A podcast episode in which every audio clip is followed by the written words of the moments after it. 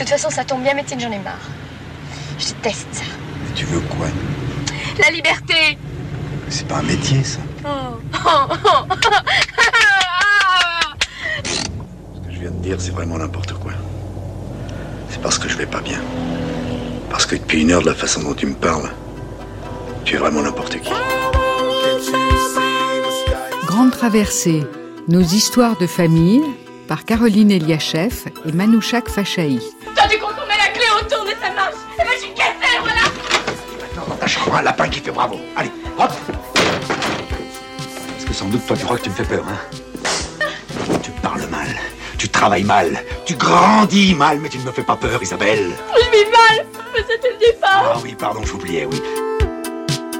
Chérie, je m'adresse à toi. Avec toi, chérie. La vie est belle. Bonjour à tous. Merci de nous accompagner toute la semaine à la découverte de nos histoires de famille. Aujourd'hui, la famille en chiffres. Je dois vous avouer, et j'en suis pas tellement fière, que la démographie est une discipline dont je n'ai compris que fort tard l'intérêt. Et je n'exclus pas que cela puisse être votre cas. Aussi, pour comprendre et apprécier ce que la démographie nous apporte, nous ferons, grâce aux archives, de multiples allers-retours, toujours instructifs et parfois savoureux, entre le passé et le présent. Saviez-vous par exemple qu'en 1953, chiffres à l'appui, on parlait déjà de la crise du couple moderne? Famille, je vous aime. Tribune de Paris, les hommes, les événements, les idées à l'ordre du jour. Y a-t-il une crise du couple moderne? Nos interlocuteurs ont commencé par confronter quelques données démographiques, quelques cas typiques, et ils ont cherché à les interpréter. Ils sont arrivés à la constatation, d'ailleurs prévisible, que l'évolution des rapports entre les hommes et les femmes avait surtout pour cause l'émancipation, la promotion et la prise de conscience de la femme. Autour du micro sont réunis Madame Simone, Françoise Giroux, Paul Baudin, Louis Saleron et Maurice Toesca. Émile Dana va mener le débat. Vous étiez à peu près tous d'accord pour reconnaître qu'il y avait une crise du couple moderne dans la mesure où crise signifie simplement changement dans les rapports entre les hommes et les femmes. Mais nous pourrions tout de suite euh, voir comment se manifeste cette crise en demandant à Paul Baudin s'il a des chiffres à ce sujet. Eh bien, d'abord, l'âge moyen du divorce est de 35 ans, ce qui signifie euh, que les jeunes gens ne sont pas seuls à divorcer comme on le croit euh, volontiers. D'autre part, il faut noter non seulement une aggravation du nombre des divorces, mais également une régression de la nuptialité, ce qui prouve que les jeunes gens qui sont en passe de se marier hésitent, ils hésitent à former un couple. Et c'est la première phase de la crise, n'est-ce pas? D'autre part, euh, l'âge moyen du mariage, actuellement, est de 26-27 ans pour les hommes et de 23-24 ans pour les femmes. Et ça n'a pas changé depuis des années. Je m'excuse personnellement François de m'attacher Giraud au... Je crois Oui. qu'il y a quelques années, euh, il n'était même pas question de soulever un problème comme celui que nous soulevons aujourd'hui. Le mariage était quelque chose de sacré, chacun pouvait en penser à part soi ce qu'il voulait. Mais enfin, personne dans un salon n'aurait eu l'idée de dire, à propos, est-ce que vous croyez qu'il y a une crise du mariage Personne n'aurait examiné en effet les question. conditions dans lesquelles on se mariait ou on se séparait et si les séparations étaient plus fréquentes ou moins fréquentes. Moi, Alors qu'aujourd'hui, je crois que les meilleurs couples se disent très facilement, ben oui, peut-être qu'en effet un jour nous nous séparons, ou peut-être que nous divorcerons. Bah, il est certain qu'on ne se marie plus avec ce sentiment d'éternité. En tout cas, le, lequel on se le mariait divorce n'est pas la seule manifestation de la crise du couple.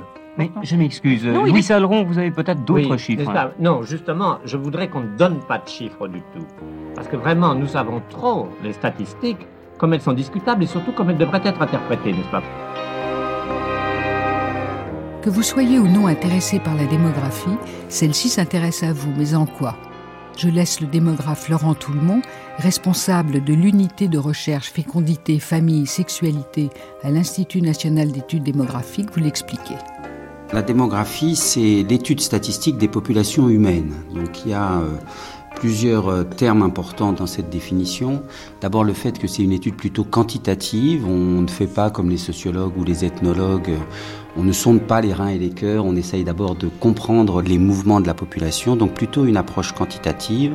On s'intéresse aux populations humaines qui, à la différence des populations animales ou des populations de plantes, sont conscientes de leur comportement. Donc c'est une une caractéristique très importante pour nous.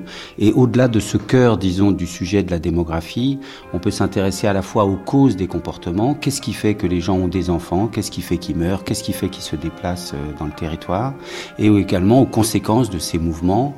Est-ce que la structure de la population change? On parle en ce moment de, du vieillissement de la population, il y a des populations dont la taille augmente, d'autres euh, qui diminuent. Voilà toutes les questions euh, qui concernent la démographie. La démographie permet donc entre autres de lier le singulier au global.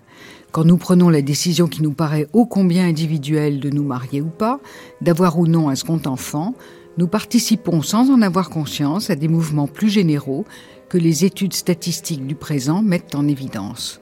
Pour analyser ces données, les démographes empruntent à l'histoire, à la sociologie, à l'économie, et réciproquement, ces sciences humaines se servent toutes de la démographie. Les politiques familiales qui en découlent sont au cœur de vifs débats parlementaires. Écoutez, Madame Neyer. Madame Neyer, si vous avez quelque chose à dire sur la politique familiale, exprimez-le ici, mais ne l'exprimez pas par des vociférations comme vous faites et qui montrent ce que le Parti Socialiste pense réellement de la famille. Monsieur Daubert, continue. Madame Neyer, ça fait un quart d'heure, un quart d'heure que vous interrompez tous les orateurs qui défendent la famille. Vous n'aimez pas la famille, c'est dommage pour vous. Aucun gouvernement, qu'il soit de droite ou de gauche, qu'il soit ou non démocratique, n'est indifférent à son taux de natalité, à l'âge de sa population ou à son espérance de vie, ainsi qu'au mouvement migratoire. L'interprétation des données n'est pas neutre et sert à orienter la politique familiale, la politique sociale et aussi celle de l'immigration.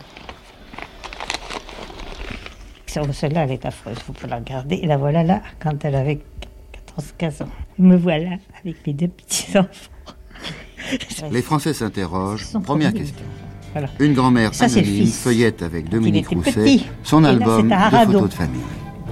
À quel âge là comme ça, il Quand du ciel pleurait l'ennui créateur, on sortait l'album de l'orgueil des vieux trois générations d'art procréateurs. L'album de famille. De famille, ça. Ça, c'est pour fixer les dates des enfants. On y voyait Jules, le cousin Benoît, l'oncle Gaëtan qui chasse en Afrique. Mais dans les cousins, les tantes et leurs clics, je savais déjà que je pataugerais pas. Et si par hasard on venait à demander, tiens, mais je ne vois pas le petit dernier. Ah, celui-là, ben. Mais qu'est-ce que la famille pour un démographe? On ne sait pas plusieurs définitions de la famille. Le démographe utilise des définitions qui sont plutôt construites par d'autres. Euh, D'abord, les statisticiens, euh, dans les recensements, euh, construisent des ménages à l'intérieur des logements et puis des familles à l'intérieur de ces ménages. Les juristes construisent des liens d'alliance et de filiation. Bon, il peut y avoir évidemment des coutumes, des lois plus ou moins écrites. Dans les enquêtes, on peut demander aux personnes quelle est la définition de la famille avec souvent un aspect électif. Hein. On choisit pas ses parents, on peut choisir d'avoir des enfants, mais on peut intégrer ou non des cousins, des oncles et tantes, des frères et sœurs avec qui on peut avoir des relations. Et peut-être la spécificité de la démographie, c'est d'intégrer cette définition de la famille dans l'histoire des individus, c'est-à-dire d'intégrer à la fois les parents, les grands-parents que les individus ont quand ils sont jeunes, les enfants, les petits-enfants qui sont quand ils sont plus âgés, et euh, tous ne sont pas vivants en même temps, bien sûr, mais ça fait un ensemble de personnes qui varie au cours de la vie des individus et on s'attache beaucoup en démographie à avoir une vision euh, longitudinale qui suit les individus au cours de leur vie. Et donc de ce point de vue-là, on peut dire la famille des individus. Euh, bon, d'abord, chaque individu a une famille qui change au cours de sa vie et euh, les familles sont des groupes de personnes dont les frontières sont parfois un peu floues. Hein. Le, les frères de mes frères sont pas forcément mes propres frères, par exemple, s'il y a eu des recompositions familiales. Les cousins de mes cousins peuvent ou non être des cousins. Autant les statisticiens arrivent à construire à partir de la notion de famille-logement une définition limitée mais claire, autant euh, les définitions avec lesquelles on jongle sont complexes parce qu'elles changent au cours du temps et elles euh, construisent pas vraiment une division de la population en groupes distincts, mais sont plutôt des groupes qui interagissent entre eux et euh, dont les frontières bougent au cours de la vie des individus. On vient de dénombrer les Français. Ils sont 42 401 224. De 27 500 000 en 1801, il passait à 37 millions en 1850, augmentant d'un tiers en 50 ans. Mais de 1850 à 1952, la population n'augmentait en 100 ans que d'un cinquième. Comment se décomposent les 42 400 000 Français de 1952 700 millions de Chinois, et moi, et. Avec ma vie, mon petit schéma, j'y pense puis j'oublie. C'est la vie, c'est la vie. 80 millions d'Indonésiens. Et moi, et moi, et moi. Avec ma voiture et mon chien. J'y pense et puis j'oublie. C'est la vie, c'est la vie. En 20 millions 400 000 hommes qui boivent leur piquette quotidienne et observent les règlements. Ils disent. Et en 22 millions de femmes, soit 11 femmes pour 10 hommes. 22 millions de femmes qui font leur ménage quotidien et respectent leur mari, ou à peu près, ce qui tendrait à prouver que le respect du mari conserve davantage que l'observation des règlements. Que fait tout ce monde professionnellement s'entend La majorité, 8 millions, soit 36%, est toujours au champ, criant U et dia aux chevaux, fauchant les blés, s'inquiétant chaque soir du temps du lendemain. Mais 6 millions 500 000 sont aussi à l'usine, fidèles aux sirènes et pointant au guichet. Et 3 millions 500 000 sont employés, commerce ou bureau, faisant le beurre ou composant des statistiques. Au-delà de ces trois masses compactes, les petits groupes. 7000 sont notaires, rien d'étonnant au pays de Bridoison. 157 sont ou ont été ministres, tiens, on aurait pensé davantage. 754 sont boxeurs professionnels, la France est un pays sportif. 3922 percepteurs, là, pas de doute, c'est trop. On pourrait épiloguer encore sur les composantes de la population française. Combien sont les Français heureux de leur sort? Fumeurs de caporal, acheteurs de billets de loterie, sapeurs-pompiers. Mais on peut toujours conclure par le fameux distique du sage de Ménilmontant, et tout ça, ça fait d'excellents Français.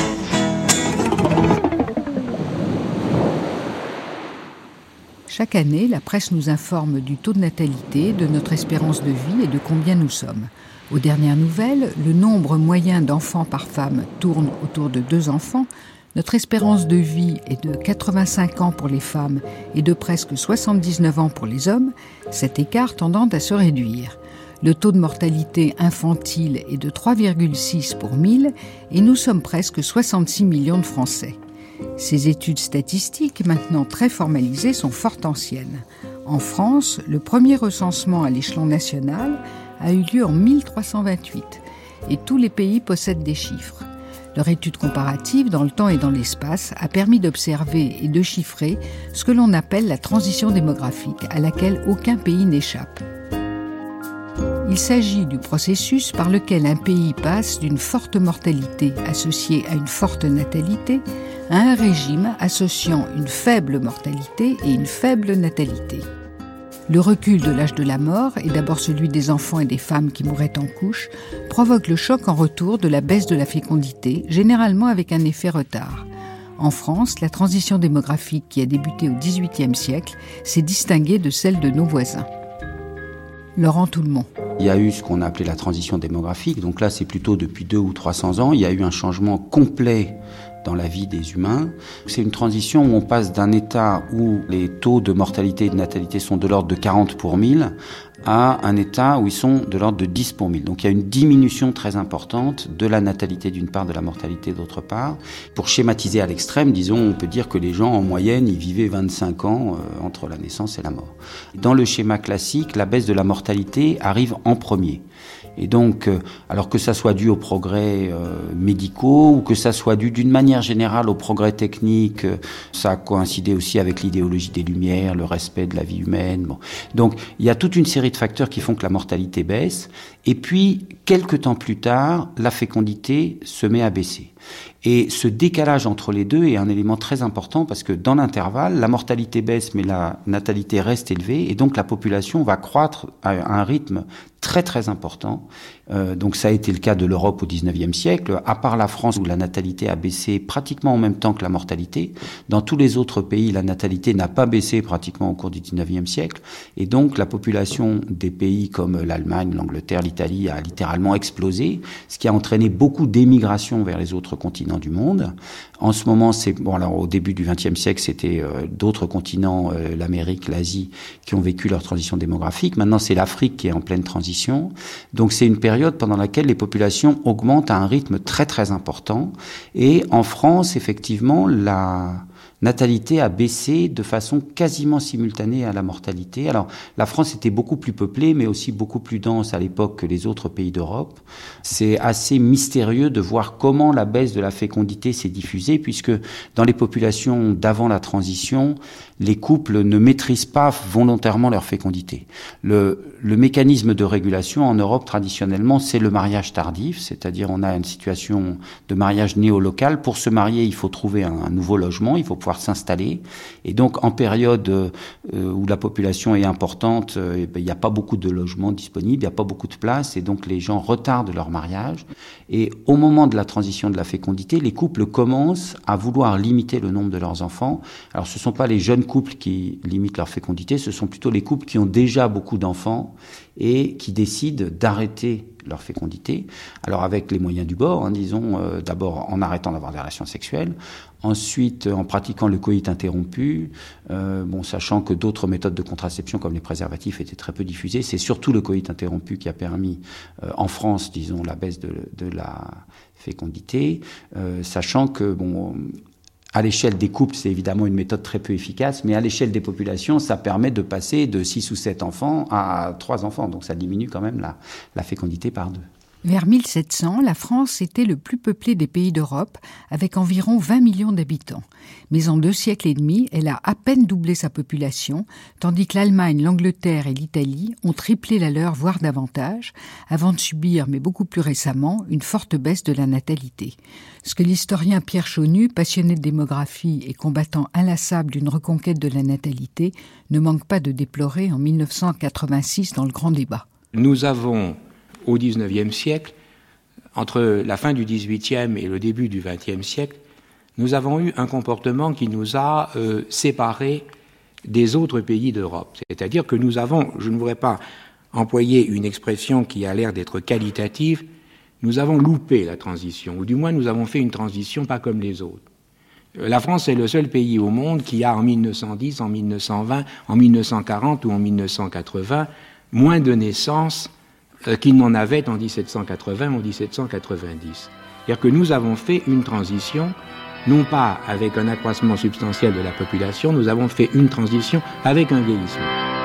Madame, ça fait combien de temps que vous êtes mariée? 53 ans. Et vous, monsieur? Pareil. Euh, 52, ans, bientôt. Comment tu y es Et vous avez toujours le moral Oh, mais bien sûr, pourquoi pas Prête à faire 10 ans de mieux Oh 54 ans. Et vous, madame Eh oui, 53 ans, 4 fois, mais enfin, ça court. Et vous supportez toujours autant votre mari Toujours. Ah ben, c'est quand ça va pas mieux, la, la, nuit, vous savez, ça porte conseil. La nuit porte conseil Ouais, ouais. Dites-moi, vous en avez eu un certain nombre de nuits depuis 52 ans ah, Oh, bien sûr, oui. Pendant des siècles, la famille légitime s'instituait par les liens du mariage, de préférence indissolubles. En 1974, comme vous venez de l'entendre, on célébrait les noces d'or, peut-être parce qu'il y en avait de moins en moins, la faute au divorce. Avant que le mariage ne devienne progressivement qu'une possibilité parmi d'autres de fonder une famille légitime, ce sont les relations dans le mariage qui ont évolué. L'historienne Michel Perrault retrace cette évolution des relations dans le couple au XIXe siècle, si loin, si proche. Alors il y a tout de même, autour des années 1860-1870, toutes sortes d'idées nouvelles euh, à propos du mariage. Les chemins de la connaissance, mai 1985. Il y en a d'ailleurs euh, euh, des exemples. Il y a un best-seller à l'époque. On peut dire employer ce mot, bien qu'il n'était naturellement pas du tout employé. Le livre de Gustave Droz, qui s'appelle Monsieur, Madame et Bébé. C'est un livre qui est publié dans les années 1860 et ce livre est très curieux. Gustave Droz s'adresse à l'homme. Et il s'adresse à un homme supposé assez euh, euh, finalement cavaleur, comme nous dirions maintenant, euh, auquel Gustave Droz dit mais vous allez vous marier. Il ne faut pas vous marier n'importe comment et surtout, il ne faut pas penser que le mariage, c'est n'importe quoi. Le mariage, c'est très important il faut, si vous voulez être heureux, il faut essayer de faire coïncider l'amour, le mariage, à la maison, chez soi. Et pour cela, il ne faut pas traiter sa femme n'importe comment. Euh, et même, on peut penser que la, femme ne sera pas seulement euh, celle qui va perpétuer le nom et vous donner des enfants, mais éventuellement une partenaire. Oui, le modèle du mariage à cette époque-là, euh, au fond, est en train de changer. Et il y a dans la société de l'époque plusieurs types de mariage selon la diversité des milieux sociaux, mais en tout cas ici, il y a incontestablement le désir de faire coïncider l'amour et le mariage. Ce désir vient à la fois de l'Église, l'Église ne peut évidemment pas imaginer euh, que l'amour soit ailleurs que dans le mariage. Alors il y a d'autre part d'autres milieux, par exemple les milieux républicains euh, qui sont en train de parler plus fort à ce moment-là.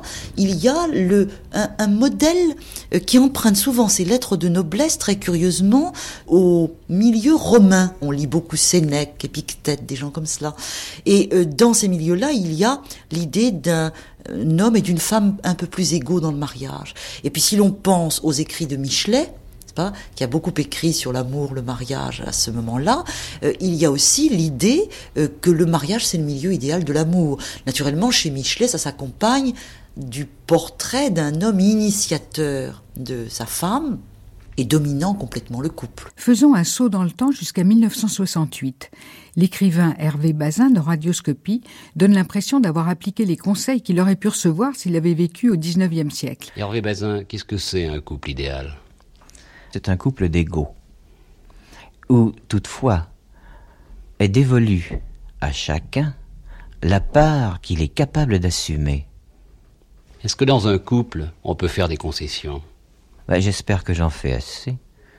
Ça, c'est moins sûr, à titre personnel, parce que j'étais assez mal élevé sous ce rapport.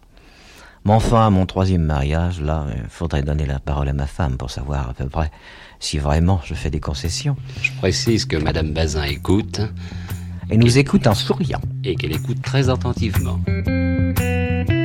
Mais Hervé Bazin, né en 1911, est un homme du XXe siècle. Divorcé deux fois, il s'est marié trois fois, contribuant à augmenter le taux de nuptialité à contre-courant, puisque celui-ci a commencé à diminuer vers 1973, mais aussi celui des divorces. Est-ce la fin du mariage, la mort de la famille?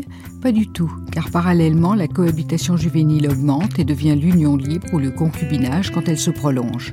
Sujet d'étude de choix pour le démographe. Oui, c'est un effort qu'on fait, mais c'est très important pour comprendre la situation des individus. Par exemple, la, la vie en couple non marié. On s'est posé beaucoup la question de savoir euh, qu'est-ce qui prenait aux gens de se mettre en couple sans passer par la case mairie, qui était la case euh, indispensable autrefois, et donc de savoir si, euh, en général, les gens quand ils se mettent en couple, c'est pour la vie, ils espèrent vieillir ensemble. Est-ce qu'ils ont envie de passer toute leur vie sans se marier, ou est-ce qu'ils ont envie de se marier, est-ce qu'ils vont se marier rapidement ou pas?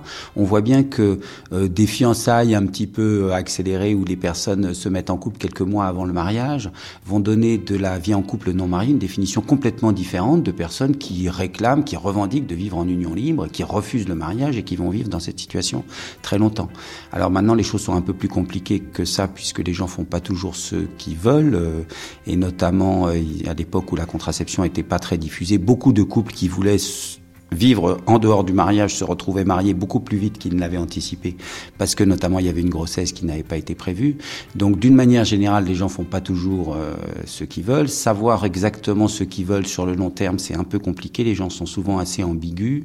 Il y a des exigences très fortes sur la vie de couple, mais des exigences qui sont parfois un peu contradictoires, et notamment l'exigence de durée l'exigence de liberté, l'exigence d'égalité, de respect et l'exigence de euh, fidélité, de stabilité sont des exigences qui entrent en tension et donc c'est très difficile de savoir exactement quelle, euh, quelle est la situation objective qui correspond à, la situation à un moment donné et voir l'histoire de ces situations est une façon très efficace d'en donner une définition euh, pertinente. Ce sont effectivement les études démographiques qui ont donné une image de l'union libre différente de celle qui était véhiculée dans les années 80 dans la société, où elle était perçue tantôt comme une étape préliminaire avant mariage, puis, si elle durait, comme un refus de l'engagement. En 1986, le démographe Hervé Lebras rend justice à ceux qui n'ont pas choisi le mariage pour s'unir. La diminution du nombre des mariages, par exemple, euh, de tous les chiffres me paraît la question la moins importante. L'institution du mariage, tous les sociologues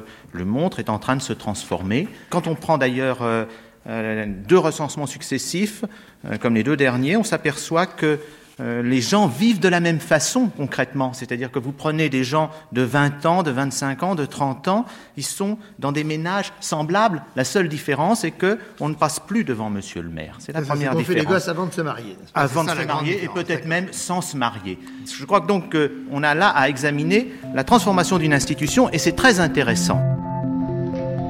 Alors, les trois grands, on aime beaucoup Léo Ferret. Assens et Barbara. Nous faisons mon ménage euh, le soir en rentrant. J'aime bien ce disque-là. Euh, parce qu'elle chante le mal de vivre, elle chante l'amour, elle chante les hommes. Et elle chante aussi sur ce côté-là bohémienne. Alors quand j'en ai marre de tourner en rond, de faire tout ce que j'ai à faire, je m'assois là. Et. Vous avez été mariée à quel âge 20 ans. À peine 20 ans. Trop tôt Mon idée, oui, trop tôt. C'est pour qu'il a duré 10 ans, ensemble. Et après Puis après, ben, mon mari m'a laissé avec les enfants. Vous aviez quel âge J'avais 30, 31 euh, ans. C'est après que vous avez travaillé en usine Alors euh, après, oui, euh, trois ou quatre ans après, moi avec les trois enfants, c'était d'élever les enfants, mais pour les nourrir, mais aussi pour leur apporter une éducation, essayer de les élever et qu'ils aient à peu près tout comme les autres enfants qui, eux, avaient aussi leur père. Leur apporter aussi un idéal dans la vie, essayer de leur faire comprendre qu'il quelque chose quoi qui les passionne. Alors ça, c'est tout de suite ça mon idée. Vous avez l'impression que vous y arrivez? J'ai l'impression que j'ai réussi, oui.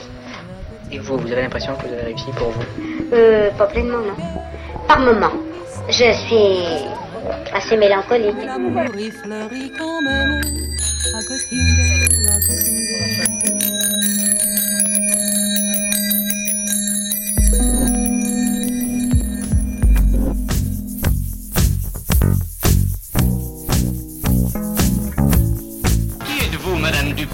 Parmi les 21 400 000 Madame Dupont. Qui je suis? Une bonne Française moyenne. Madame Dupont se marie en moyenne à 24 ans. Elle a environ 15% de chances de divorcer au bout de 3 ans. Et hélas, 30% de chances d'être trompée au bout de 5 ans. 76% de Madame Dupont apportent au lit le petit déjeuner de leur mari. Sauf pendant les trois premiers mois de leur mariage. Faisons un retour en arrière, au temps pas si lointain, où le mariage était le seul horizon des couples sans être pour autant une assurance tout risque. Sous la contrainte, qu'il s'agisse de la guerre, du veuvage ou de l'abandon du père de famille, les femmes ont prouvé qu'elles pouvaient tout faire. Mais sans ces contraintes extérieures, elles étaient assignées, contrairement aux hommes, à diviser le temps de leur vie, ce que l'ethnologue Yvonne Verdier analyse de la façon suivante en 1980 dans les lundis de l'histoire.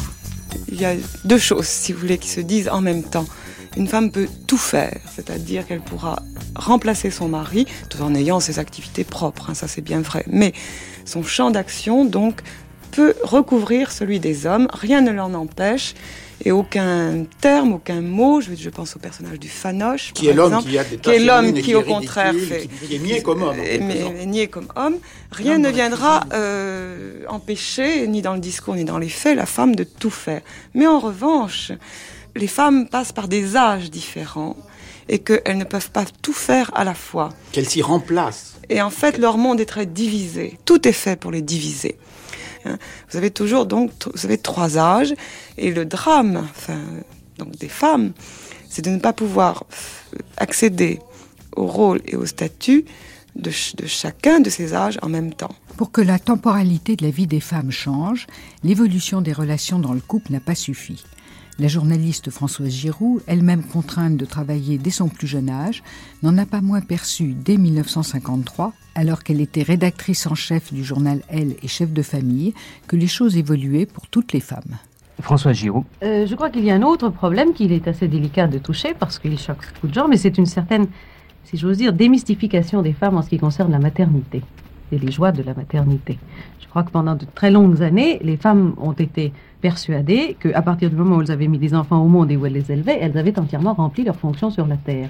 Je ne vous dis pas qu'elles avaient tort, je, préfère ne pas donner d'opinion à ce sujet, mais c'est un fait que parmi les jeunes femmes d'aujourd'hui, on commence à penser qu'on peut avoir d'autres choses à faire que des enfants. Non pas de ne plus en avoir, c'est en plus une expérience qu'il faut avoir faite, mais que ayant eu ces enfants, ayant passé la première ou la deuxième ou la troisième année où le, bébé, si vous voulez, absolument besoin d'elle, eh bien, euh, l'enfant et les soins qu'elle apporte à l'enfant ne suffisent absolument plus à la, combler et à, l'occuper, d'avoir aussi autre chose à faire.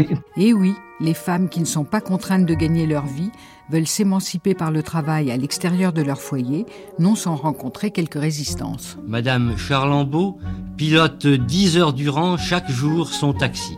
Elle a 36 ans et elle est d'origine polonaise. 1965, à voix haute, à voix basse. Vous êtes obligé vraiment de travailler?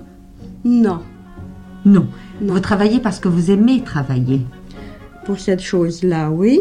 Et aussi pour augmenter le confort, pour pouvoir mieux gâter mes enfants, pour qu'ils puissent poursuivre mieux leurs études. Et votre mari, est-ce qu'il aime que vous travaillez Est-ce que ça lui fait plaisir? Il souhaite plutôt de me voir à la maison pour toute la journée. Il souhaite, euh, oui. Et vous, c'est une idée qui ne vous plaît pas beaucoup? Non, je trouve que c'est trop monotone.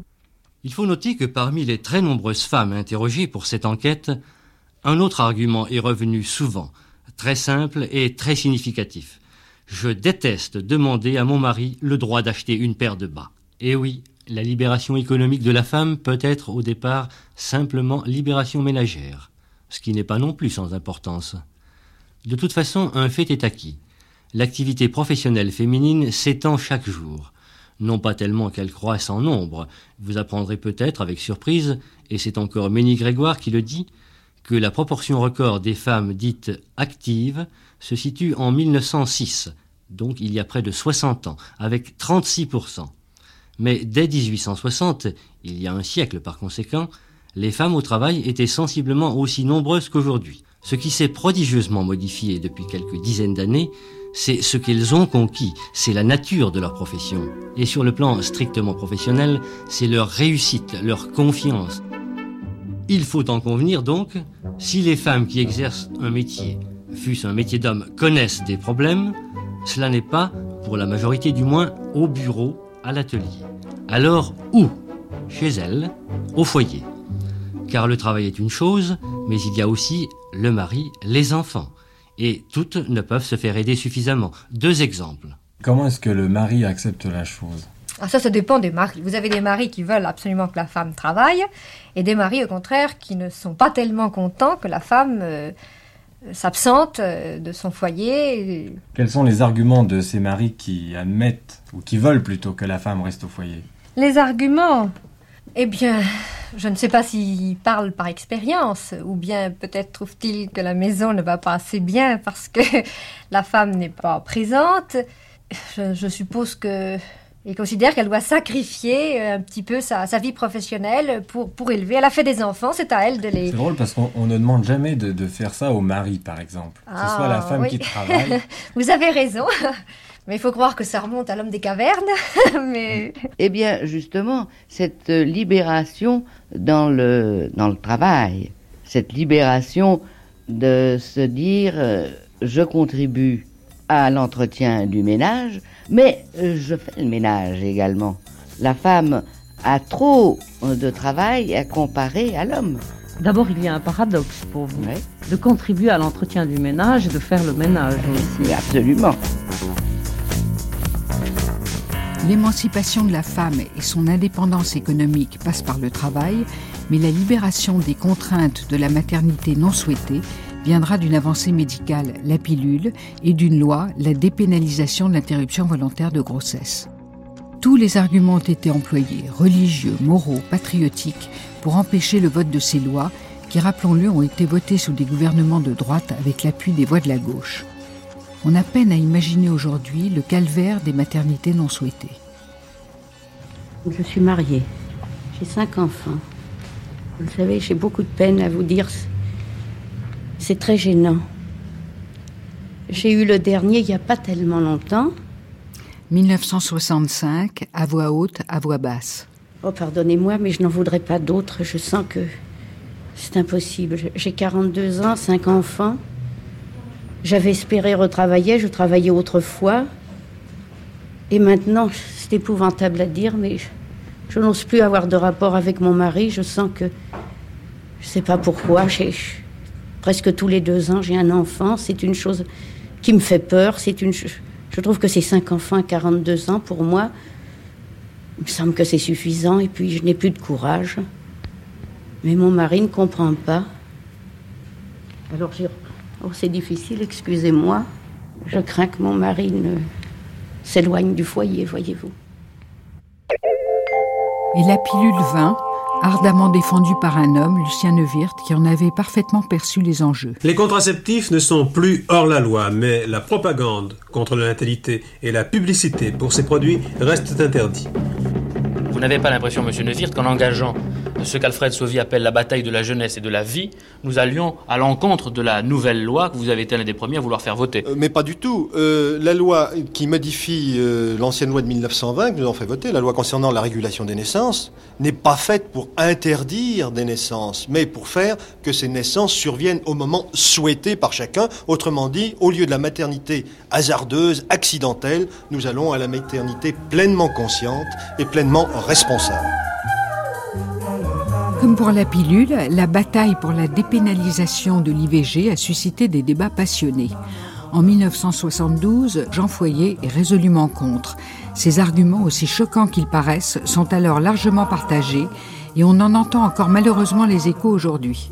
Le ministre de la Santé publique, M. Jean Foyer, a parlé devant l'Assemblée nationale cet après-midi d'un problème qui a jailli au premier plan de l'actualité, celui de l'avortement. Répondant à une question orale, il a dit qu'il était en gros opposé à la réforme de la loi sur l'avortement. Je vous dirais pour ma part qu'en ce domaine, il faut distinguer entre le jugement qu'on peut porter à l'égard des personnes et le jugement qu'on peut porter à l'égard des actes.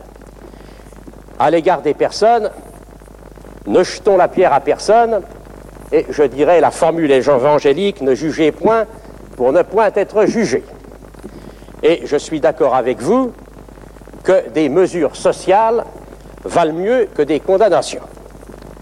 Quant à dire d'une manière générale qu'il faut légaliser, généraliser et rendre gratuit l'avortement, il me paraît qu'il y a au moins quelques contradictions entre les campagnes en faveur de l'abolition de la peine de mort et d'autres campagnes en faveur du massacre des innocents, qu'il y a quelques contradictions entre les efforts très beaux qui sont faits en faveur des inadaptés et qui donnent tant de résultats et cette libération de l'avortement qu'on réclame, dire que la liberté de l'avortement est un progrès social, c'est le reniement de ce que nous faisons depuis 1940 et du combat que nous avons fait autrefois, le proclame que d'autres le fassent voter s'ils le veulent, mais qu'en ce qui me concerne, j'ai certaines convictions et je ne les renierai point.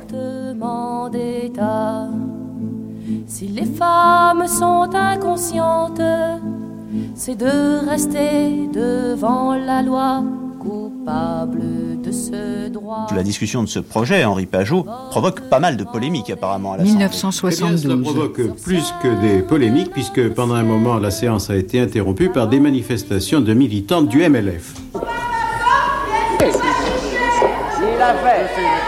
Je fais évacuer toutes les tribunes.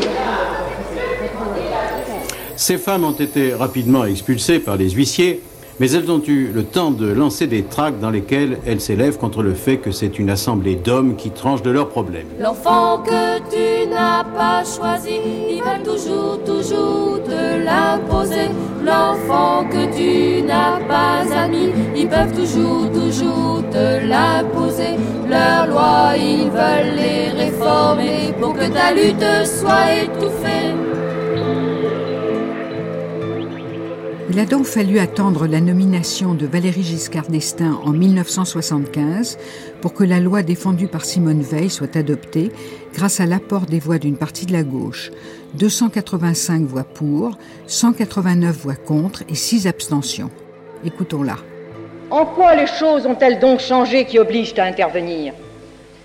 Pourquoi ne pas maintenir le principe et continuer à l'appliquer qu'à titre exceptionnel Pourquoi consacrer une pratique délictueuse et ainsi risquer de l'encourager?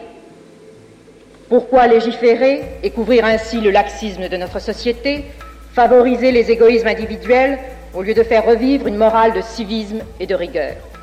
Pourquoi risquer d'aggraver un mouvement de dénatalité dangereusement amorcé au lieu de promouvoir une politique familiale généreuse et constructive qui permette à toutes les mères de mettre au monde et d'élever les enfants qu'elles ont conçus parce que tout nous montre que la question ne se pose pas en ces termes. Croyez-vous que ce gouvernement et celui qui l'a précédé se seraient résolus à élaborer un texte et à vous le proposer s'ils avaient pensé qu'une autre solution était encore possible? Nous sommes arrivés à un point où, en ce domaine, les pouvoirs publics ne peuvent plus éluder leurs responsabilités. Tout le démontre. Les études et les travaux menés depuis plusieurs années, les auditions de votre commission, l'expérience des autres pays européens et la plupart d'entre vous le sentent, qui savent qu'on ne peut empêcher les avortements clandestins et qu'on ne peut non plus appliquer la loi pénale à toutes les femmes qui seraient passibles de ces rigueurs. Pourquoi donc ne pas continuer à fermer les yeux? Parce que la situation actuelle est mauvaise. Je dirais même qu'elle est déplorable et dramatique. Mais ce ne sont pas les seules transformations des années 70. Laurent Toulmont, démographe. Depuis les années 70, le changement principal, il y a, enfin, il y a trois changements qui ont eu lieu, qui ont été très importants. Le premier, c'est le fait que euh, le salariat euh, s'est beaucoup développé, notamment le salariat féminin, donc la possibilité pour les femmes d'avoir une activité professionnelle indépendamment de leur mari et de leur famille. Ensuite, il y a la mise à disposition de méthodes efficaces de contraception et le droit de recourir à l'avortement, qui a permis une dissociation entre la sexualité, les mises en couple et du, du, fait, il y a eu un troisième changement qui a été un affaiblissement du mariage en tant qu'institution. Les personnes ont pu avoir des relations sexuelles sans vivre en couple, vivre en couple sans envisager d'avoir des enfants, et donc la question du mariage s'est posée de façon complètement différente. Et aujourd'hui, euh, disons en, termes d'âge moyen, les femmes ont à peu près leur premier rapport sexuel vers 18 ans, mais depuis une, une trentaine ou une quarantaine d'années, effectivement, l'âge au premier rapport sexuel a très peu bougé.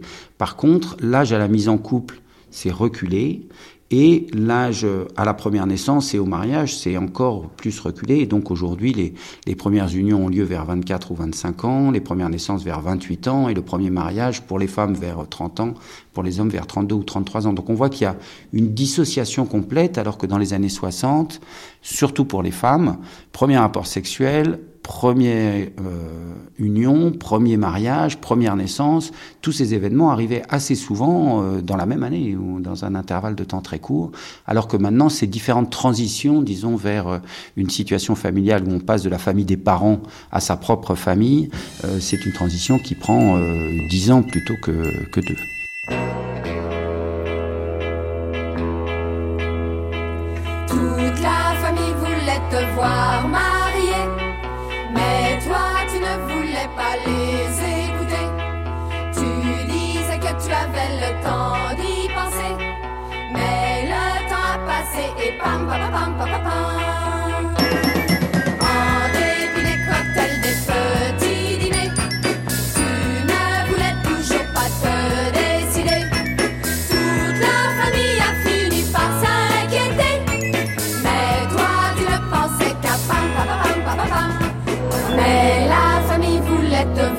Mariée.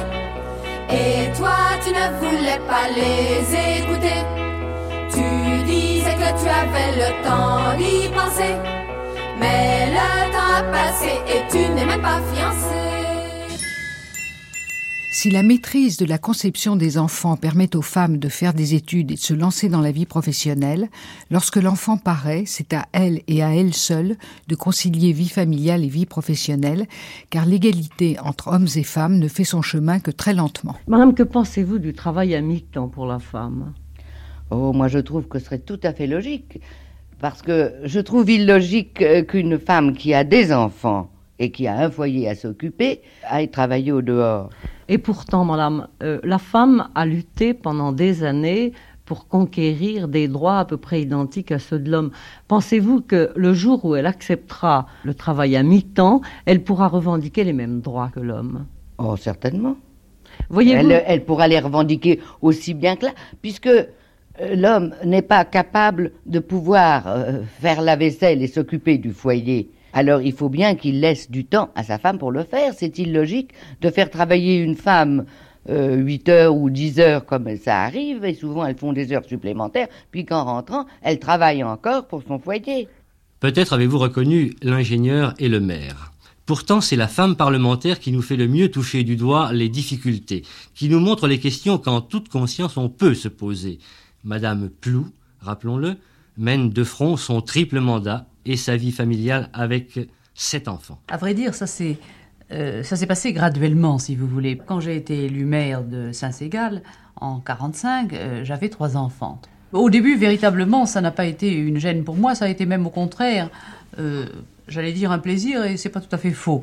Ça a été en tout cas d'un grand intérêt de m'occuper à la fois de ma mairie et de mes enfants à côté. Ensuite, euh, pour les autres fonctions, ça a posé des problèmes plus importants. Dans ce même temps, vous avez tout de même eu quatre autres enfants qui a Oui, fallu aussi vrai. élever. Oui, c'est vrai. Donc finalement, tout est arrivé à la fois. Alors, Est-ce que vous avez eu l'impression, à un moment donné de votre vie, d'avoir à sacrifier quelque chose peut-être, d'un côté ou de l'autre? Pas euh, tant que je n'étais que maire et conseiller général. Mais c'est plutôt alors le jour où j'ai été élu parlementaire que ça a posé des problèmes plus importants.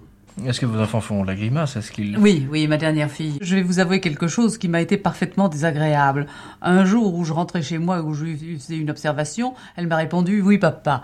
Alors là, je me suis rendu compte de, de l'importance euh, que prenait mon, mon mari dans mon foyer vis-à-vis de mes enfants et de la place, si vous voulez, de, de la mère qu'il prenait et qui en fait me revenait à moi. Et ça a été un choc. hein. Un choc en 1965, mais c'est encore le cas.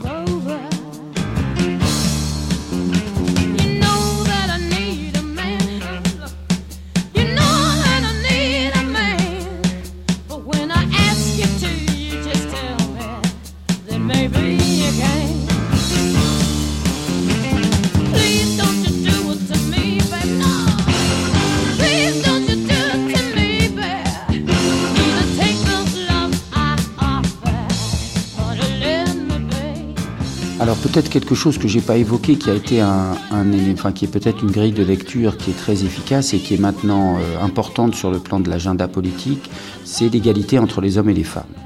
Avec le salariat féminin d'une part, avec la maîtrise de la fécondité d'autre part, les femmes ont acquis la possibilité d'être autonomes par rapport à leur mari. Donc ça conduit plusieurs bouleversements très importants. Premièrement, ça a fragilisé les unions, ça a affaibli le mariage.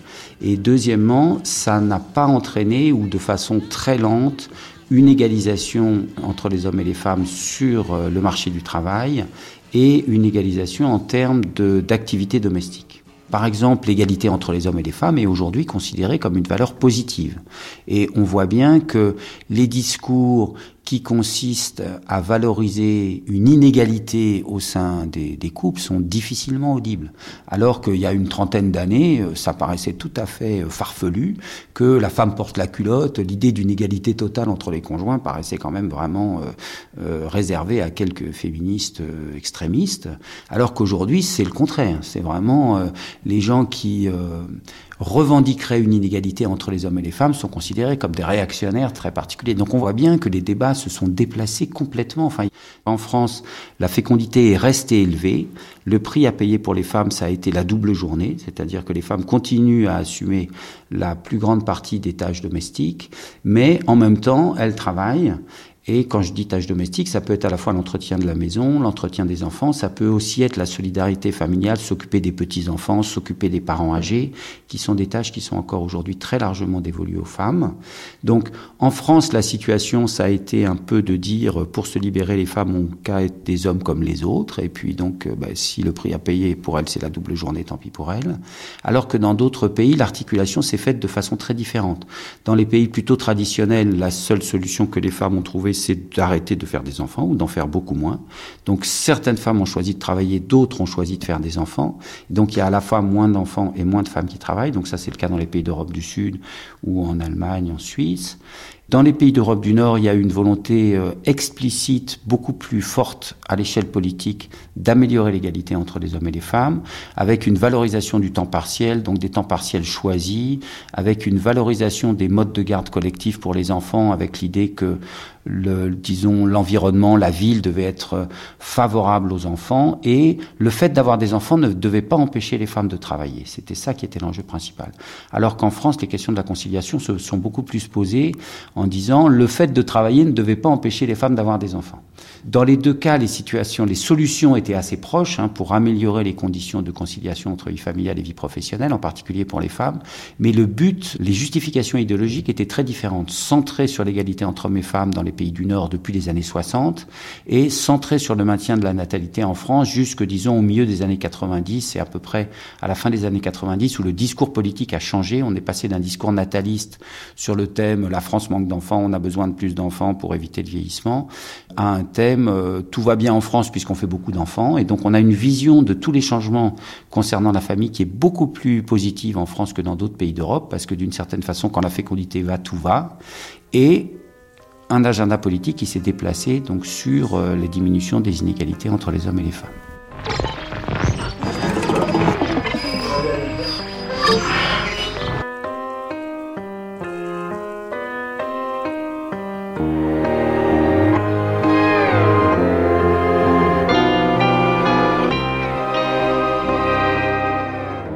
Cette grande traversée de nos histoires de famille, faisons à nouveau un retour en arrière pour aborder un thème cher aux démographes et aux politiques, celui de la baisse du taux de natalité qui a commencé comme nous l'avons vu au XVIIIe siècle. Nous ne remonterons pas si loin, mais au fil de quelques archives, il est aisé de constater qu'aucun gouvernement n'y est indifférent de Marc Rucard, ancien ministre du Front populaire et député des Vosges en 1939, à Pierre Mauroy, Premier ministre de François Mitterrand en 1982, en passant par Michel Debré, député en 1976, tous ont les mêmes accents, sinon les mêmes solutions, pour engager les femmes à avoir davantage d'enfants. Pour mémoire, ce taux est de 1,95 en 1980, 1,78 en 1990, 1,87 en 2000 et de deux enfants par femme en 2011. Ce thème a aussi servi d'argument aux opposants à la pilule et à l'IVG, autant dire à la libération des femmes, en y voyant une forte incitation à ne plus avoir d'enfants avant d'être abandonnée, faute de preuves. La question de la natalité est devenue aujourd'hui en France, par suite de la décroissance continue du nombre des naissances, 1939. particulièrement angoissante. On pourrait même calculer si on avait le goût de semblables calculs, le moment où la France serait dépeuplée de la moitié, des trois quarts, ou même disparaîtrait tout à fait. Mais quittons ces sombres pensées et voyons ensemble comment remédier à cette alarmante situation. Aujourd'hui, qu'importerait 1976. certains laisser-aller dans les mœurs ou dans les lois, qu'importerait certains manques d'autorité, qu'importerait même l'insupportable inflation et ses conséquences économiques, sociales, psychologiques, qu'importerait même le succès provisoire d'idéologies hostiles à l'indépendance nationale si l'on apercevait pour l'avenir se lever une jeunesse chaque année plus nombreuse parce que chaque année augmenterait modérément mais régulièrement le nombre des berceaux. Famille, je vous aime. Pierre Mauroy a pris le contre-pied d'André Gide aujourd'hui. Le Premier ministre présidait la première conférence annuelle de la famille à Paris. 1982. Monsieur Mauroy a profité de l'occasion pour rappeler les grandes lignes de la politique familiale menée depuis le début du septennat de la gauche. La politique familiale est une composante essentielle de la politique sociale. Elle est indispensable au redressement démographique. La fécondité est restée stable depuis de nombreuses années et les générations ne se renouvellent pas totalement. Nous ne pouvons, nous ne voulons donc pas accepter comme une fatalité notre déclin démographique. Bonsoir à tous. Faut-il plus d'enfants à la France?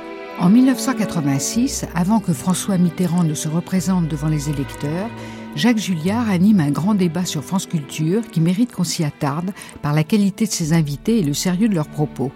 Sont présents l'historien Pierre Chaunu, le démographe Hervé Lebrac, nous avons déjà entendu, et l'économiste Michel Albert. Est-il vrai de dire que quand la natalité va, tout va? En cette période électorale, euh, où il est recommandé à tous les producteurs d'émissions d'éviter les sujets politiques, nous aurions dû, en principe, euh, ne pas programmer le sujet de ce soir. En effet, il n'y a pas de sujet plus politique au sens le plus fort et le plus noble du terme que celui de la population, de la démographie, dans un pays comme celui-ci. Alors, je ne sais pas s'il faut dire miracle ou au contraire catastrophe, mais il se trouve que cette question est à peu près absente des débats. J'entends des débats politiques, électoraux, sur la place publique. Alors profitons-en pour les poser dans le cadre de cette émission, avec euh, toute la sérénité et aussi toute la passion euh, qu'entraîne un pareil sujet. Alors, avant de présenter nos invités de ce soir, je voudrais simplement souligner d'un mot une double contradiction. La contradiction euh, entre la croissance continue, ou à peu près continue, du chiffre global de la population de la France depuis la Deuxième Guerre mondiale, qui donne à l'ensemble euh, des citoyens le sentiment que tout va bien, que la population augmente à un rythme lent mais satisfaisant, et puis les cris d'inquiétude, d'alerte lancés par, euh, non pas tous les démographes, mais certains démographes, euh, certains essayistes, quelques hommes politiques, il est vrai aussi, mais peu nombreux, sur un, une sorte de dépopulation de la France. Est-ce que cette euh, baisse tendancielle de la population que l'on peut prévoir euh, va aller dans le sens d'un affaiblissement de l'Europe? Est-ce que le problème de l'immigration ne se pose pas de manière complètement différente selon que la population est vieillissante ou au contraire en voie de rajeunissement? Plus largement, faut-il considérer ces mouvements de la population avec euh, comment dire, euh, des, signes positifs ou négatifs, ou simplement prendre acte, comme euh, le suggère, de, par leur attitude, un certain nombre de démographes, de ces comportements de la population tout entière, en considérant qu'après tout, des mouvements passagers euh, peuvent se justifier parfaitement, et que les regarder avec une certaine sérénité est le commencement de la sagesse. Eh bien, Pierre Chonu, est-ce que vous êtes un peu plus optimiste? Oh, Certainement pas. La chose la plus importante, c'est évidemment l'effondrement des mariages. Vous savez que, sur la projection du comportement actuel, 55% des femmes auront été mariées à l'âge de 49 ans. Alors, cela ne veut pas dire naturellement euh, qu'elles euh, n'auront pas vécu d'une manière maritale, mais étant donné l'énorme différence de comportement démographique entre les gens mariés et ceux qui ne le sont pas, vous avez par conséquent la preuve, mais la preuve absolument palpable, que la France est en train d'évoluer vers le modèle allemand, vers en fait le modèle en creux. Je vous dirais que d'ailleurs, ce n'est pas la France qui me motive profondément. C'est un problème d'abord européen et puis c'est un problème mondial. Mais pour répondre à votre question, faut-il plus d'enfants à la France? Je vous répondrai oui, bien sûr, peut-être parce que nous sommes la France. Quand on dit euh, faut-il plus d'enfants pour la France, D'où parle-t-on Alors, Hervé Lebrun. Qui parle Je pense que les mieux placés pour répondre à cette question sont quand même les Français qui ne font d'ailleurs pas beaucoup d'enfants, qui n'en font pas non plus euh, si peu que cela, mais qui en font très modérément. Et je crois que c'est sur cela, sur ces phénomènes de mœurs, qu'on doit s'interroger et de privatisation. Les Français ne voient plus beaucoup pourquoi passer devant le maire, mais du point de vue de la natalité, on entre dans un, une zone où je crois que le mariage et, et la natalité seront relativement indifférents l'un à l'autre. Oui, euh, Michel Albert. Alors, je, je voudrais d'abord. Est-ce que les enfants, est-ce que le prix de l'enfant ben voilà, ça. joue un rôle dans Alors, cette affaire Il y, y, a certainement ceux qui y croient et ceux qui n'y croient pas, ça c'est certainement très important. Mais plus concrètement, est-ce que vous ne pensez pas, professeur, que psaume psaume 127, n'est-ce pas? Autrefois, pour assurer ces vieux jours, l'assureur, c'était l'enfant. Maintenant, on a trouvé d'autres systèmes d'assurance, on a trouvé d'autres systèmes de retraite. Nous n'avons plus, je suis assureur. Exactement. Nous n'avons plus le même besoin absolu d'avoir des enfants. Et comme, me dit, comme me dit, mon ami Ajman, on a socialisé, on a socialisé l'avantage de l'enfant et on a privatisé son coût. Absolument. Eh, écoutez, on ne peut pas tout socialiser quand même, parce que ça marche pas tout le monde bien. C'était mon deuxième point. En effet, euh, qu'est-ce qui s'est passé euh, dans les générations précédentes? Il s'est passé que nous nous sommes enrichis. Nous nous sommes enrichis dans des conditions prodigieuses. Notre pouvoir d'achat aujourd'hui, il est à peu près de quatre fois ce qu'il était vers 1950, au, au plus haut du baby boom, n'est-ce pas? Mais à ce moment-là, en valeur relative, le gosse coûtait beaucoup moins cher qu'il ne coûte aujourd'hui. Plus une population est riche, plus l'enfant coûte cher. Qu'on ait à l'époque euh, deux enfants dans une famille ou six, ou six enfants, le pouvoir d'achat par tête de pipe était à peu près le même. Aujourd'hui, selon que vous avez dans une famille euh, zéro enfant ou trois enfants, ça vous change tout. Avoir trois enfants, c'est dans la quasi-totalité des cas ne pas pouvoir avoir deux salaires pendant une grande partie de la vie. Par conséquent, l'enfant en valeur relative coûte beaucoup plus cher. Autrement dit, autrefois, l'enfant, c'était un actif. C'était quelque chose qui vous rapportait en termes de bilan, si vous voulez.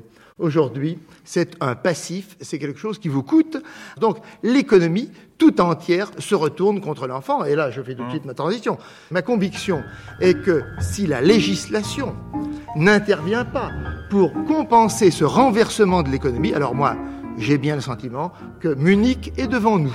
il, y a des, il y a des logiques extrêmement fortes qui militent en faveur de la dépopulation aujourd'hui. Changement de discours en 2013, la prévision de Michel Albert ne s'est pas réalisée. La France, modèle unique en Europe en ce qui concerne la politique familiale, c'est ce qu'affirmait Ségolène Royal dimanche dernier dans l'émission C'est politique sur France 5. Nous sommes le seul pays en Europe avec un taux de, avec des, un nombre de naissances aussi élevé, j'allais dire taux de natalité, Ouais. c'est le terme technique, et en même temps le taux d'activité des femmes le plus élevé. C'est-à-dire qu'on a réussi à concilier l'accueil de l'enfant et en même temps euh, le- la possibilité pour les femmes de, de travailler. Pourquoi la France échappe-t-elle à cette grève des bébés Selon les experts, d'abord parce que nous consacrons 5 points de notre richesse aux familles. C'est l'un des niveaux les plus élevés de l'OCDE. Les services d'accueil à la petite enfance sont très développés. Autre raison avancée par les experts, les mentalités en France, les mères qui travaillent ne sont pas stigmatisées. À l'inverse de l'Allemagne, où elles passent encore souvent pour de mauvaises mères, on les appelle des Rabenmütter, autrement dit des mères corbeaux. Ceci explique peut-être cela. Dans une Allemagne à la natalité en berne, le nombre de places en crèche est désormais au centre de la campagne électorale. C'était Grand Angle, le vrai faux de l'Europe. Merci Delphine Simon. Venez applaudir la famille, côté court et côté jonquille. Vous verrez de fil en aiguille, c'est la famille à la vanille. Évitons faire la morale, puisqu'il suffit dès qu'on en parle que des petits malins ressuscitent pour montrer l'exemple tout de suite. Et c'est comme ça dès la naissance, ça vous poursuit l'adolescence. Venez applaudir la famille, la vraie, la seule, mes petites filles, qui vous protège derrière ses grilles. Jolie famille à la vanille, chaque minute elle est présente. On dit que c'est la bonne entente, mais attention que ne se cache par-ci ou par-là quelques taches. Et c'est comme ça nombre d'années, on ne peut pas s'en décoller. Venez applaudir la famille, comme les médailles, il faut qu'ils brillent. Amour patrie pour le quadrille, dans ces familles à la famille, le cœur a des vertus bizarres quand il s'agit de faire la part entre le bonheur et l'histoire. Il a souvent choisi trop tard. Et c'est comme ça toute la vie, jusqu'à la fin, ça vous poursuit. Bon, pour nous, démographes, on a souvent la visite de Laurent Toulmont. politiciens étrangers qui viennent nous demander quel est le secret de la France, comment la France fait pour euh, avoir autant d'enfants, et notamment les... en Asie, il y a un problème très important de fécondité basse où il y a un système familial assez traditionnel, euh, justement une société très, très inégalitaire entre les hommes et les femmes. Et les femmes n'acceptent plus cette situation d'inégalité.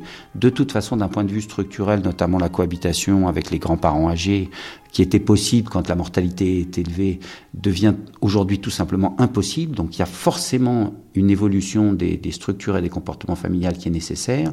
Et c'est très difficile. Et il y a beaucoup de pays qui considèrent que la transition de la famille est inachevée, alors que dans les pays d'Europe du Nord, mais en France, on est également dans la situation où, comme la fécondité reste élevée, on a l'impression que d'une certaine façon, il n'y a pas péril dans la demeure. Et encore une fois, le fait que les unions soient plus fragiles aujourd'hui qu'autrefois, c'est pas forcément un signe que la famille va mal.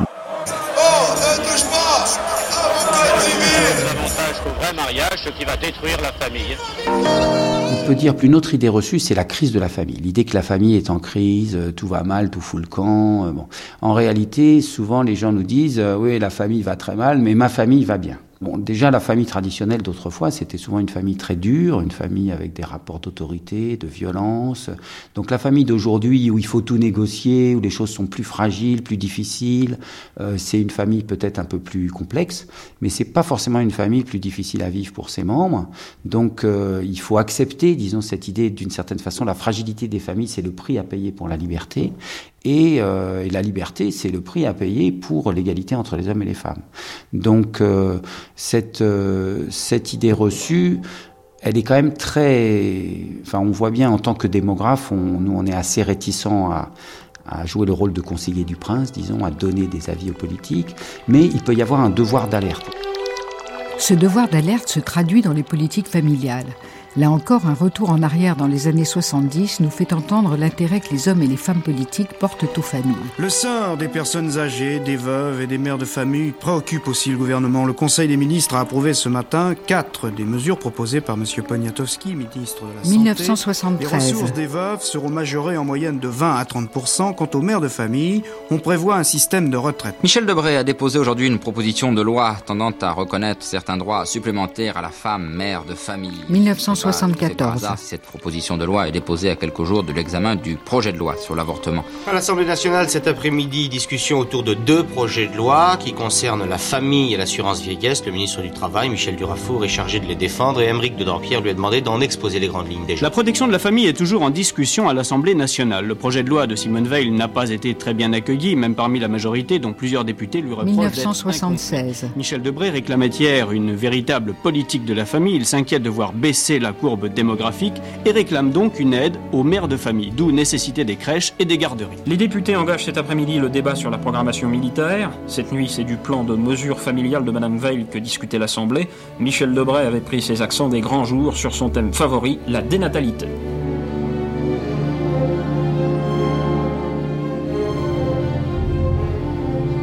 1977. Plaidoyer pour la famille ce matin au Conseil des ministres. Madame Simone Veil, ministre de la Santé, a présenté des projets de mesures essentiellement qui devraient assurer un meilleur épanouissement familial par différentes aides à la mère de famille sous forme d'allocations et de congés. Le Conseil vient de se terminer et le président de la République lui-même a décidé d'en présenter les conclusions avec Madame Simone Veil. Concernant la famille, pourquoi l'État doit-il s'occuper de la famille? La famille, c'est pour nous la forme du bonheur de millions de Françaises et de Français, pour le présent et pour le futur. Naturellement, ce n'est pas à l'État qu'il appartient de faire le bonheur individuel, et d'ailleurs, quand il essaie de le faire, en général, il échoue. Mais il peut supprimer un certain nombre d'obstacles, un certain nombre de handicaps, un certain nombre de charges qui empêchent précisément cet épanouissement du bonheur de la famille. Alors, la politique familiale, elle a accompagner les changements. En France, elle a été très orientée vers une orientation nataliste claire, hein, c'est-à-dire on n'aide pas tous les enfants, on aide surtout les familles à faire un troisième enfant, par exemple. Alors en termes d'efficacité de la politique familiale, effectivement, si par exemple une personne sur cinq passe de deux à trois enfants, ça va faire 0,2 enfants de plus en moyenne. Donc ça peut être efficace et longtemps les politiques ont privilégié le fait de dire ça n'est pas la peine de payer pour le premier enfant parce que tout le monde en veut. Et puis quand on a un enfant, tout le monde en veut un deuxième pour euh, se distraire avec le premier. Et donc l'État va être plus efficace en aidant les troisièmes enfants. Bien qu'il ne soit pas toujours facile de mesurer l'impact de l'aide en faveur du troisième enfant, la gauche sous François Mitterrand l'a appliqué. À écouter les ministres, il est quasi impossible de savoir s'il s'agit d'un gouvernement de droite ou de gauche. 1978. Investissement bébé, les députés ont voté la loi sur les 16 semaines de congé maternité. 1984. Le ministre des Affaires sociales, Georgina Dufoy, au micro de Nathalie Debroc. Je crois que le problème de la démographie, c'est un problème important et qu'il faut rendre l'espoir à toutes les familles pour devenir des familles plus nombreuses. C'est à la fois une question de survie, comme l'a dit le président de la République, mais c'est aussi une question de bien-être, de plaisir de vivre, de joie de vivre pour chacun et chacune d'entre nous. L'objet de ces mesures est précisément d'aider les jeunes familles et les familles nombreuses, tout ce qui peut permettre à la société de faire en sorte que pour des jeunes familles, la vie soit plus simple. 1986. Un cap sur le troisième enfant, c'était le thème essentiel, enfin c'est le thème essentiel de la politique familiale du gouvernement qui a été présenté hier en Conseil des ministres. En 2000, probablement faute d'explication, cette mesure n'est toujours pas comprise par les principales intéressées, les femmes. La réponse apportée à une auditrice par la sociologue Irène Terry indique un changement qui ne s'est pas encore traduit dans la politique familiale. Bonsoir, portrait de famille donc et au-delà de la conférence du même nom et des mesures annoncées aujourd'hui dont on a donné le contenu dans le journal, qu'est-ce, comment évoluent ce qu'on pourrait appeler les structures familiales alors qu'on le sait, par exemple, plus de 2 millions d'enfants vivent à l'heure actuelle avec un, un, seul adulte, le père ou la mère, et qu'il y a de plus en plus de familles éclatées ou recomposées, quelles devraient être les priorités en matière d'aide à la famille? Alors, et on le sait également que la place manque souvent dans les appartements pour un nouvel enfant et que la recherche euh, d'une crèche continue de ressembler trop souvent euh, à un véritable parcours du combattant. Voilà pour notre sujet de ce soir. Nathalie, bonsoir, on vous oui, écoute. Bonsoir. Alors ma question, elle est la suivante. Pourquoi est-ce donc cette allocation parentale d'éducation Pourquoi est-elle la seule prestation familiale qui ne soit pas versée dès le premier enfant? Irène Thierry. Oui, enfin, les allocations familiales non plus ne sont pas versées dès le premier enfant. Je crois qu'il ne faut pas se, se, cache, se, cacher les évidences. Pendant très longtemps, la politique familiale, ça a d'abord été une politique nataliste qui considérait que finalement, les gens faisaient bien tout seuls le premier, le deuxième, mmh. et qu'il fallait que la France les aide pour le troisième. Je crois que euh, la question qui est posée aujourd'hui, elle se pose dans des termes différents. D'abord, on se rend compte que si on, que le problème n'est pas tant de faire des enfants, comment dire, pour la France, mais de faire les enfants qu'on souhaite faire quand on souhaite les faire, et que pour beaucoup de femmes et beaucoup d'hommes, la question se pose du premier enfant. Je crois qu'on a une évolution qui va se faire progressivement, qui consiste à dire, bon, non, d'abord tous les enfants se valent, tous les enfants coûtent aussi cher, et euh, si nous voulons euh, que les femmes aient euh, les enfants qu'elles souhaitent, eh bien, il faut également être capable de les aider dès le premier. Alors que l'intervention de l'État nous paraît légitime et n'est pas contestée, nous n'avons pas forcément conscience qu'il s'agit d'une spécificité française. La France est très volontariste par rapport à d'autres pays d'Europe. En France, l'État est fort, l'État est contre les familles. On a parlé de police des familles. L'État ne va pas hésiter à protéger les enfants contre des parents violents ou alcooliques. Enfin, il y, y, a toute une tradition où l'État se substitue. L'État va faire une école gratuite, laïque, obligatoire, qui va permettre l'égalité des chances, on va obliger les femmes à aller faire des visites euh, médicales, prénatales, après la naissance, on va conditionner les allocations familiales à ces visites. Enfin, l'État est très interventionniste en France, alors que dans les pays d'Europe du Sud, par exemple, l'État n'est pas légitime du tout. C'est, c'est à la limite, c'est l'Église, c'est le curé qui va régler les affaires de famille, c'est pas du tout l'État. Et euh, la mise sous tutelle, euh, enfin, il y a, y a une intervention très agressive, très forte de l'État en direction des familles. Et d'ailleurs, quand on revient sur la fécondité, il y a une idée qui est assez euh, euh, a priori paradoxale, qui est de dire que la famille est contre la fécondité, contre les naissances. Et dans les pays où l'État se substitue à la famille, les individus sont face à l'État, ils peuvent faire des enfants d'une façon plus moins compliquée, disons, que quand les individus sont contraints par la famille, avec des structures qui sont plus traditionnelles, qui associent au fait d'avoir des enfants des rôles beaucoup plus clivés, notamment entre les hommes et les femmes. Et donc, euh, dans les sociétés traditionnelles, quand on fait un enfant, eh ben, on arrête de travailler, on obéit à son mari, on obéit à sa belle-mère. Enfin, il y a tout euh, un package, disons, qui arrive. Alors que dans des, des sociétés où les familles sont plus faibles et l'État est plus fort, on peut avoir des enfants et l'État va assumer une part de la charge de l'éducation euh, des enfants qui fait que le fardeau va être moins lourd pour les individus. Donc la France, de ce point de vue-là, est assez différente d'autres pays d'Europe parce que la légitimité de l'action est plus forte euh, en direction des familles que dans d'autres pays. Cet État fort et interventionniste a pour interlocuteurs les puissantes associations familiales qui pèsent de tout leur poids et n'épargnent au gouvernement, quel qu'il soit, ni leurs critiques ni leurs demandes. 1979. Parlons clair sur France Inter, Joseph Paltou reçoit ce matin M. Roger Burnel, président de l'Union nationale des associations familiales. Pour qui toutes les occasions sont bonnes pour réclamer des mesures en faveur des familles. Alors vous faites le tour des partis politiques sans exception d'étiquette. Eh bien, euh, nous avons pu, euh, en rencontrant M. Mitran et en rencontrant M. Jacques Chirac, euh, défendre le même dossier, pratiquement recueillir leur adhésion. Nous allons rencontrer ce matin, comme vous le disiez, M. Le Canuet, nous allons rencontrer Roger Chinaud et puis le Parti communiste. Nos interlocuteurs euh, comprennent la nécessité d'une politique familiale pour euh, deux raisons. D'abord pour euh, une raison d'ordre démographique, mais je dirais que ce n'est pas la raison essentielle, et pour une raison de lutte efficace contre les inégalités. Car s'il est vrai que notre pays est un pays heureux, je dirais même un pays très heureux, certaines catégories sociales, et notamment les familles nombreuses, les familles de revenus modestes, connaissent encore des conditions de vie injustes. 1997. L'État est un grand méchant loup qui menace les familles chaperons rouges. Après les allocations familiales, ce sont l'assurance maladie et les retraites qui vont se faire dévorer. Colère de certaines familles françaises, tout à fait audible hier dans les rues de plusieurs grandes villes du pays, notamment Paris.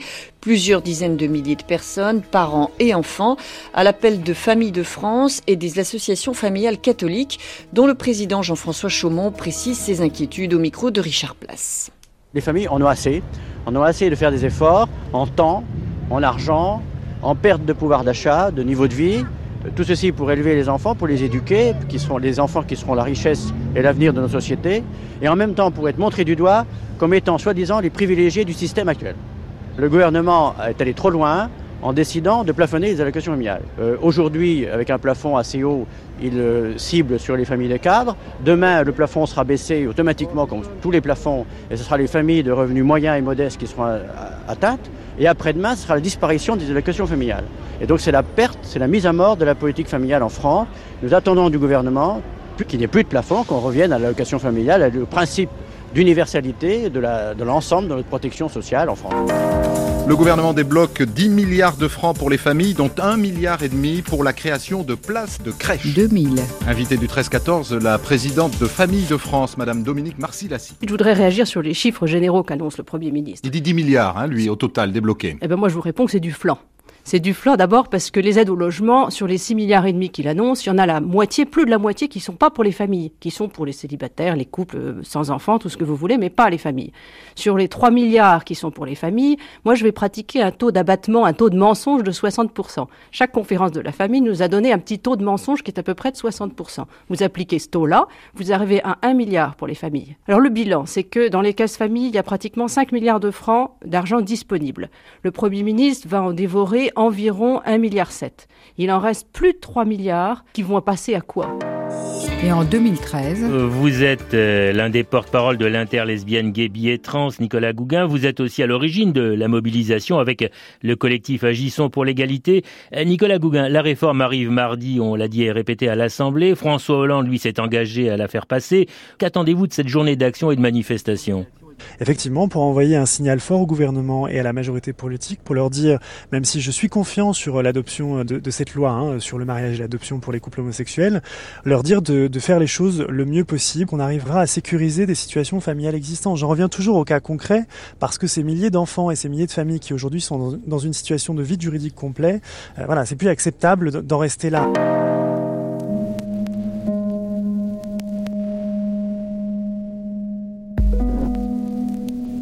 En 2010, on compte en France 27,8 millions de ménages, mais un tiers d'entre eux est constitué d'une seule personne. Ces familles, dites monoparentales, représentent 15% de la population. L'État, lui, aide toutes les familles sans se soucier de leur composition. Quel rôle ont joué les études démographiques dans cette vision universaliste? Jusque dans les années 80, les associations familiales étaient assez hostiles à l'allocation de parents isolés, en disant si on aide les femmes qui élèvent seules des enfants, on aide à la décomposition des familles, on contribue à la fragilité des familles. Et les démographes, justement, c'est ce que vous disiez tout à l'heure, ont montré qu'il n'y avait pas d'un côté des, bonnes familles avec euh, papa, maman et les enfants, et d'un autre côté des mauvaises familles, en l'occurrence des mauvaises mères qui élèvent seuls leurs enfants, c'était en fait les mêmes personnes qui commençaient par vivre ensemble, qui ensuite faisait des enfants et après une rupture d'union qui se trouvait en situation de ménage monoparental, donc seule à élever des enfants, avec souvent euh, des relations qui disparaissent avec le père parce que le père ne souhaite plus avoir des relations avec ses enfants. Et donc c'était tout à fait logique en termes de politique familiale d'aider les familles dans les moments de fragilité économique. Donc une politique en direction des parents isolés ne consistait pas à aider les mauvaises familles, entre guillemets, mais à aider les habitants du pays dans les moments de leur vie où ils étaient en fragilité.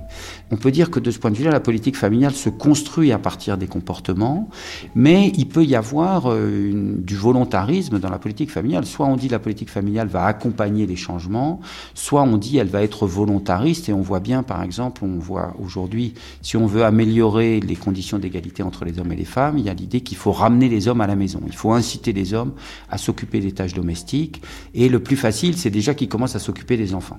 Et donc faire des congés parentaux qui sont réservés aux hommes, c'est une façon d'imposer au couple que les hommes s'occupent des enfants, sachant qu'il y a eu très peu de, de disons, l'augmentation des hommes aux tâches domestiques a été faible, mais c'est encore dans l'occupation des enfants, l'éducation, mais aussi, on pourrait dire, l'élevage des jeunes enfants, où les hommes ont fait le plus de progrès, alors que pour ce qui concerne les tâches domestiques, euh, comme le repassage, euh, le linge, tout ça, il y a eu très très peu de changements. Donc euh, là, il peut y avoir une politique volontariste qui pose des questions de légitimité de l'action. Hein. On voit bien que dans les pays d'Europe du Nord, on considère parfaitement légitime que l'État incite euh, les couples à être plus égalitaires, alors que dans un pays comme l'Allemagne, par exemple, il y a eu des réticences très fortes euh, des, députés qui considéraient que ça n'était pas légitime que l'État s'immisce dans le fonctionnement interne des couples. Les femmes me paraissent mieux placées que l'État pour inciter les hommes aux tâches ménagères et je ne saurais trop leur conseiller de commencer par leur fils. En revanche, réduire les inégalités économiques entre les familles est du ressort de l'État. Comment intervient-il? La contribution des personnes à l'impôt doit dépendre de leur capacité contributive. Donc qu'est-ce que ça veut dire en pratique? Ça veut dire que quand les gens ont des revenus élevés, ben, leurs enfants partent en vacances, ils ont euh, chacun leur chambre. Enfin, un enfant de riche, ça coûte cher. Hein. Et donc c'est normal que l'État aide plus les familles qui ont des revenus élevés pour avoir ce troisième enfant que les familles qui ont peu de revenus, qui pour elles, le, coût d'un troisième enfant va être euh, plus faible. Et donc souvent, longtemps, on a parlé en France d'égalité horizontale, c'est-à-dire il fallait maintenir l'égalité de niveau de vie entre des couples disons à profession ou à salaire égal, ceux qui avaient 0, 1, 2 ou 3 enfants. Alors que dans d'autres pays, la notion d'égalité ou d'équité est très différente. Dans les pays d'Europe du Nord, on aide tous les enfants sans se soucier de savoir s'ils sont des premiers, des deuxièmes, des troisièmes, si leurs parents sont riches ou pauvres. Donc on va faire des aides qui vont être beaucoup plus orientées sur les infrastructures publiques. Et dans des pays comme l'Angleterre, il n'y a pas de politique familiale. Si les gens font des enfants, ils ont qu'à se débrouiller. Et il y a une politique de lutte contre la pauvreté. Donc là, on ne va aider que d'une certaine façon les enfants qui vivent dans des familles pauvres, pas du tout parce que euh, euh on veut aider les, enfants ou les familles à avoir des enfants, mais parce qu'on veut lutter contre la pauvreté. Donc on voit que les idéologies qui sous-tendent les actions de la politique familiale, et notamment la notion d'équité, est une notion qui est très malléable. Hein, et c'est pour ça que on est un peu plus confortable en tant que démographe quand on étudie les comportements. Euh, c'est beaucoup plus facile d'une certaine façon que d'étudier, euh, comme font les sociologues ou les juristes, les doctrines ou les motivations des comportements des individus qui sont souvent difficiles à extraire de leur histoire ou bien de, de discours qui sont souvent assez implicites.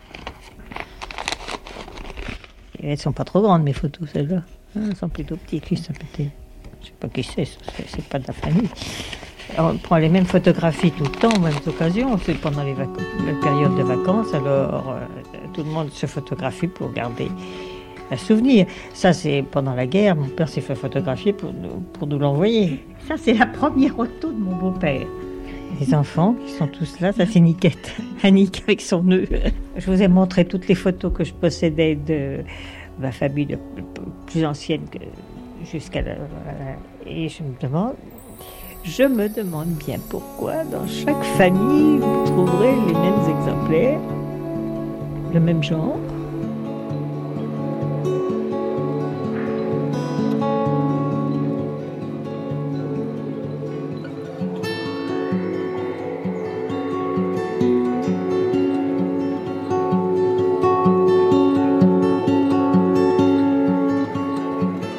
Avant tout le monde, quand vous faites des études des je suppose que vous posez une question, vous faites l'étude et il doit arriver que les résultats vous surprennent. Quelle est la dernière chose qui vous a surpris?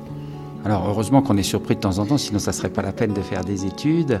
Mais peut-être le fait que euh, en France, les femmes les plus diplômées sont aussi souvent en couple que les autres, et ce sont les femmes les moins diplômées qui sont moins en couple que les autres. Euh, peut-être la surprise, c'est que c'est un phénomène qui a été un peu une découverte et une surprise par beaucoup de personnes au même moment dans beaucoup de pays, parce que c'est un phénomène qui est très général et euh, qui n'avait été anticipé par personne. C'est-à-dire que, alors que, encore une fois, l'égalité entre les hommes et les femmes progresse très lentement, Là, il y a une tradition, disons, où euh, les hommes étaient plutôt mieux dotés socialement que les femmes. Il y avait des stratégies des femmes de promotion sociale par les hommes. Il y avait des inégalités au sein des couples. Et là, les inégalités perdurent, mais les inégalités de diplôme, elles, elles se sont renversées. Et ça, c'est quand même euh, porteur d'un grand changement. Et ça a été, oui, ça a été vraiment une surprise parce que euh, on a toujours l'idée, justement, il y a une contrainte. Là, on voyait bien, il y avait une contrainte qui était que les, les, femmes préféraient donc se mettre en couple avec des gens plutôt mieux placés dans la hiérarchie sociale. Cette contrainte était tordu par le fait que les femmes étaient de plus en plus euh, éduquées. Et donc on avait l'impression que ben, la contrainte se renforçant, euh, la situation serait plus difficile pour les femmes les plus diplômées. Et on voit bien que dans ce cas-là, les gens sont capables de changer la contrainte. Quand la contrainte est trop dure, eh ben, les, les, règles peuvent changer très facilement. Alors pourquoi est-ce que cette règle-là a changé alors que d'autres règles, comme par exemple les inégalités de salaire entre les hommes et les femmes, qui sont quand même contraires à la loi dans un très grand nombre de pays, pourquoi est-ce qu'elle persiste autant? Pourquoi est-ce que dans certains pays, euh, les femmes politiques sont pratiquement aussi nombreuses que les hommes politiques, alors qu'en France, il y a encore très très peu de femmes politiques, alors que là aussi, il y a une politique très volontariste hein, de, de, financement différencié des partis? Bon, on voit bien qu'il y a des verrous qui sautent à certains moments, et c'est ça qui est difficile de voir comment est-ce que des contraintes peuvent euh, disparaître à certains moments pour permettre à la société de, de changer. Mais peut-être ce qu'on peut dire, c'est que par rapport à à une vision enchantée d'un monde immobile, on voit que les sociétés les plus dynamiques, c'est plutôt celles où justement les verrous sautent assez vite et où il n'y a pas de, difficultés, où les contraintes sont dures et sont euh, souvent incompatibles et où les tensions sont violentes. On voit que les sociétés souples sont les sociétés qui, d'un point de vue démographique en tout cas, s'en tirent plutôt mieux que les autres.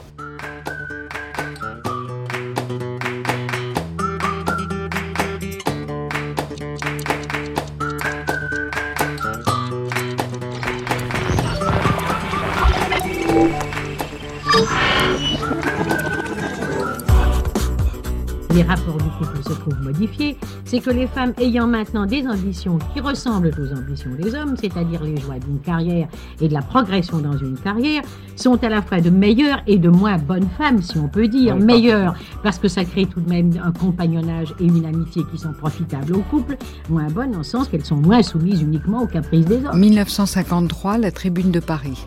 Ah, Maurice, c'est meilleur encore. Maurice Toesca. Eh bien, je voudrais relever un, un adjectif que M. Louis Saleron a dit tout à l'heure. Il a parlé du changement de l'extérieur. Je crois au contraire qu'il s'agit là d'un changement de l'intérieur, c'est-à-dire du plus profond des êtres. Et quand euh, Françoise Giroud a parlé de la maternité, elle a eu raison. La maternité est un des éléments de l'activité féminine, mais il n'est en rien préjudiciable à son action sociale, à son métier, à, ce, à sa carrière politique, comme le disait Mme Simone. La femme, au contraire, se sent faite pour cela, elle lutte pour cela, et c'est là où précisément se trouve un des éléments dramatiques de la situation du couple, c'est qu'il y a dans la vie sociale antinomie entre l'homme et la femme. Paul Bodin. Dans la mesure où toute l'accélération du monde moderne, l'industrialisation, et puis même euh, le, la littérature, introduit euh, une idée de changement euh, à l'intérieur des individus. Vous comprenez Ils ne sont plus les mêmes qu'autrefois. Le, le, monde a tellement changé, tout s'est tellement accéléré que les gens éprouvent un, un, besoin de changement permanent. Et c'est ce qui caractérise souvent les rapports du couple. Alors on pourrait dire, il me semble que les hommes n'ont pas changé et que les femmes seules ont changé. Ah, bien là sûr. est la crise. Alors, les hommes n'ont pas sensiblement changé. Mais non, évidemment, les, qu'on les hommes n'ont pas changé, ils abdiquent. Oh, oh, non, non, c'est pas tout à fait Madame, ça. Madame Je Simone. pense qu'il est gentil, ce monsieur Toesca, mais j'en crois pas un mot. Mais d'ailleurs, pourquoi abdiquerait-il Nous ne le désirons pas, n'est-ce pas, François C'est- c'est- c'est- C'est un, c'est un état de fait, Madame Simone. Cette grande traversée de nos histoires de famille par le prisme de la démographie nous a montré que certains verrous peuvent sauter au terme d'une longue évolution, d'une lutte acharnée des femmes, de découvertes scientifiques comme la pilule et la procréation médicalement assistée, mais parfois aussi de manière imprévisible, sans avoir fait l'objet d'une attente revendiquée. Est-ce que la réduction des inégalités entre les hommes et les femmes est la poursuite de l'émancipation et de la libération de la femme ou s'agit-il d'autre chose? La psychanalyste Marie-Laure Susini, qui publie chez Albin Michel La Mutante, le pense. Il se passe quelque chose de totalement euh, inédit et inimaginable. C'est-à-dire que pour la première fois, encore dans l'histoire de l'humanité, non seulement une femme peut décider d'avoir des enfants quand elle le souhaite, mais elle peut décider d'avoir des enfants sans rapport sexuel, sans homme. Et donc pour la première fois, une femme, pour avoir des enfants, peut se passer d'un père. Ça, ça a des effets dans la famille extrêmement forts. Cela s'est passé donc cette nuit à la maternité de l'hôpital Antoine Béclair de Clamart, dans le service du professeur Émile Papiernik. Deux ans et demi après Louise Brown, le premier bébé éprouvette dans le monde qui était né en Angleterre, cette petite fille est la quinzième qui naît par cette méthode. la médecine, des méthodes étonnantes, la fécondation in vitro ou encore la pratique des mères porteuses. On l'a appris le week-end dernier aux États-Unis, une femme stérile a mis au monde un bébé. C'était une grande première dans la mesure où l'embryon avait été transplanté au bout de cinq jours sur la mère porteuse. La médecine a fait ces dernières années des progrès considérables, des progrès tellement rapides que la loi a été prise de court. Deux ans et quatre mois de travaux, d'audition, d'analyse qui aboutissent enfin à une loi tant attendue, en particulier dans ce domaine si sensible qu'est celui de l'assistance médicale à la procréation. On peut dire qu'il y a un avant 1980 et après 1980. C'est-à-dire qu'avant, il y avait un réel autour duquel se constituait la famille. Avant, pour faire un enfant, un couple parental avait des relations sexuelles. On dissocie tout à coup le couple parental de la sexualité. Aujourd'hui, une femme, une femme nouvelle, une mutante, peut avoir des relations avec euh, un homme, un partenaire avec qui elle a des, jeux sexuels. D'ailleurs, les magazines féminins l'appellent euh, ce partenaire le, le toy boy. Voilà. Le géniteur, elle peut le trouver dans une banque de sperme. Et le père, elle peut le trouver sur un site de coparentalité sur Internet. Et c'est une chose tout à fait euh, nouvelle. Euh, les sites de coparentalité, on peut trouver un associé, disons, pour euh, élever à deux un enfant. Donc on voit qu'elle a affaire à des entités masculines éclatées. Si nous vivons une mutation, ça signifie qu'il n'y a pas d'antécédent. On en mesure les effets, voire les conséquences. Mais sur qui? Alors une mutante, peut-être que la mutante en vrai, incarnée, n'existe pas complètement, dans la mesure où chaque femme est l'objet, chaque femme euh, jeune est l'objet d'une mutation, d'ailleurs sans, le savoir, l'objet d'une mutation. Il y a une part d'elle qui est en mutation, qui est déjà dans l'avenir, et une part qui encore appartient encore un peu au passé. Mais moi, j'ai décidé, par exemple, en cherchant comme ça des figures de mutantes euh, contemporaines, j'ai considéré par exemple que euh, aux États-Unis, Marissa Mayer, qui est le PDG d'Yahoo, est une belle incarnation de la mutante dans la mesure où elle a euh, annoncé en même temps qu'elle était nommée PDG de Yahoo, jeune femme de 37 ans, jeune et jolie, très jolie femme, très glamour, disons. Le même jour, elle annonce qu'elle va accoucher euh, huit semaines plus tard. C'est quelque chose d'absolument nouveau dans le monde du travail, comme ça, de faire cette double annonce. Et elle va mener une stratégie de communication absolument nouvelle qui m'a beaucoup intéressée, c'est-à-dire que elle va utiliser sa grossesse courte, les huit semaines qui durent, mais enfin, elle est extrêmement enceinte, c'est très visible. Sa grossesse, son accouchement, la présentation du bébé, elle va utiliser tout ça, elle va mettre tout ça au service de sa carrière professionnelle. C'est-à-dire que là où les femmes d'aujourd'hui euh, se plaignent tout à fait normalement, les mères qui travaillent, les working moms, se plaignent d'être euh, aliénées par entre le, travail, la carrière, les exigences du travail et euh, le, le, les soins aux enfants. Elle, elle transcende ça et euh, elle n'est pas ralentie par ses enfants dans sa carrière. Elle l'utilise au contraire. Elle présente son bébé. La première présentation de son bébé qu'elle fait au monde, car c'est une star internationale, si on peut dire, Madame Maya, elle fait ça dans les bureaux de Yahoo, dont elle est le PDG. Voilà. La figure de la mutante actuelle, c'est non seulement une femme indépendante qui réussit professionnellement, qui est autonome, qui euh, inverse les relations avec les hommes, mais c'est une mère, c'est une mère triomphante. Marissa Mayer est une bonne image de la mutante comme mère triomphante en même temps que chef d'entreprise. T'as pris peur tout d'un coup? Je m'en fous, je veux un enfant. Ah oui, toi tu veux tout, toi. Tout et tout. I, I knew that the job would be hard, and I knew that the baby would be fun. And the things that surprised me, and really pleasantly so, I had a very easy, healthy pregnancy. He's been easy, and so the kids have been easier, and the job has been fun.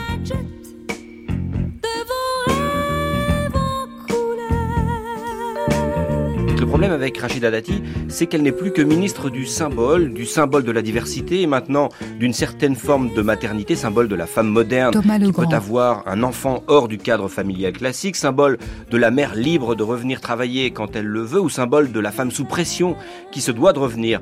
C'est assez inhumain de lui imposer comme ça euh, un poids symbolique permanent, même si elle n'y est pas pour rien, bien sûr. Et puis j'ai entendu et lu certains de mes confrères dire qu'un ministre, un homme ou une femme politique devait faire preuve d'une certaine exemplarité et que Rachida Dati envoyait un signal négatif à la société et à la cause des femmes en agissant ainsi. Alors, c'est une opinion que je trouve assez étrange. Évidemment, un ministre euh, doit être exemplaire, mais dans la façon dont il utilise l'argent public, dans le respect des promesses, ou, bien, euh, plus généralement, dans son action politique. Mais dans la façon de vivre, d'élever ses enfants, comment peut-on euh, leur demander d'être exemplaires Selon quels critères? Et quelles normes Et puis, de toute façon, euh, que sait-on de la manière, par exemple, dont la ministre de la Justice organise son temps avec sa fille? L'idée de l'exemplarité dans le comportement ou les choix euh, de vie me paraît assez effrayant. Laissons donc Rachida Dati faire ce qu'elle veut, ou au moins ce qu'elle peut avec son enfant.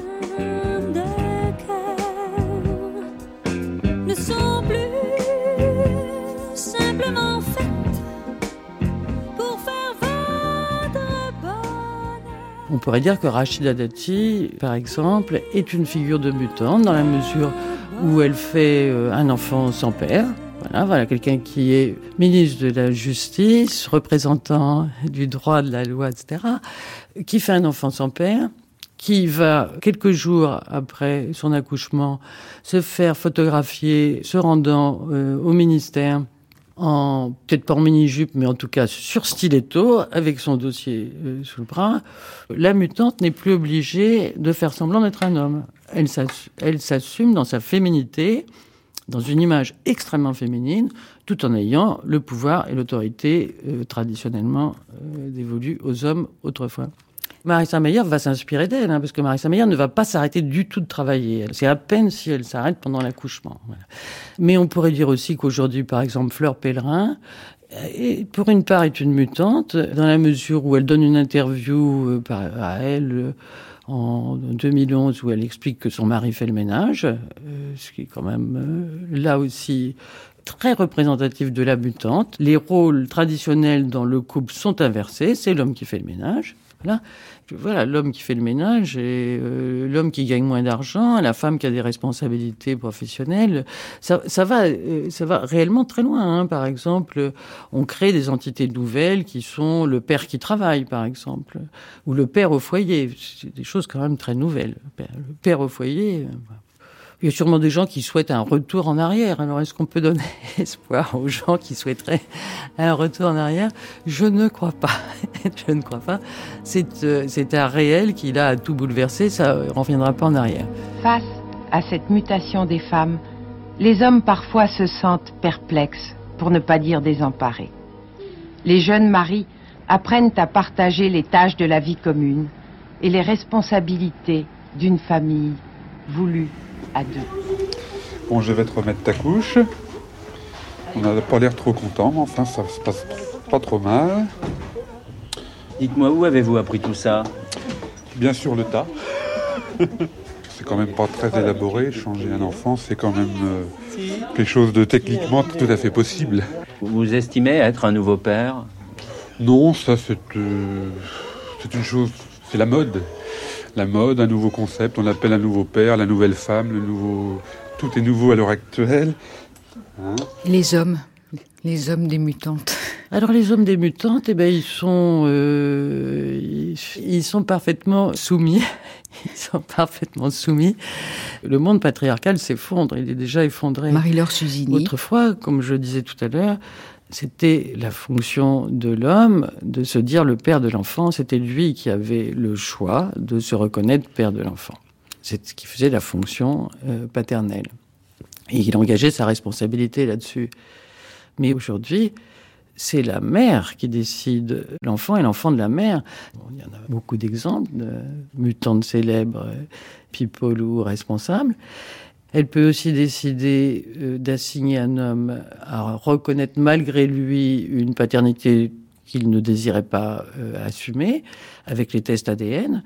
Donc c'est elle, c'est la femme maintenant qui tient en main euh, toutes les clés de la paternité. Donc les hommes ne peuvent plus rien dire, ils sont totalement déboussolés là-dessus.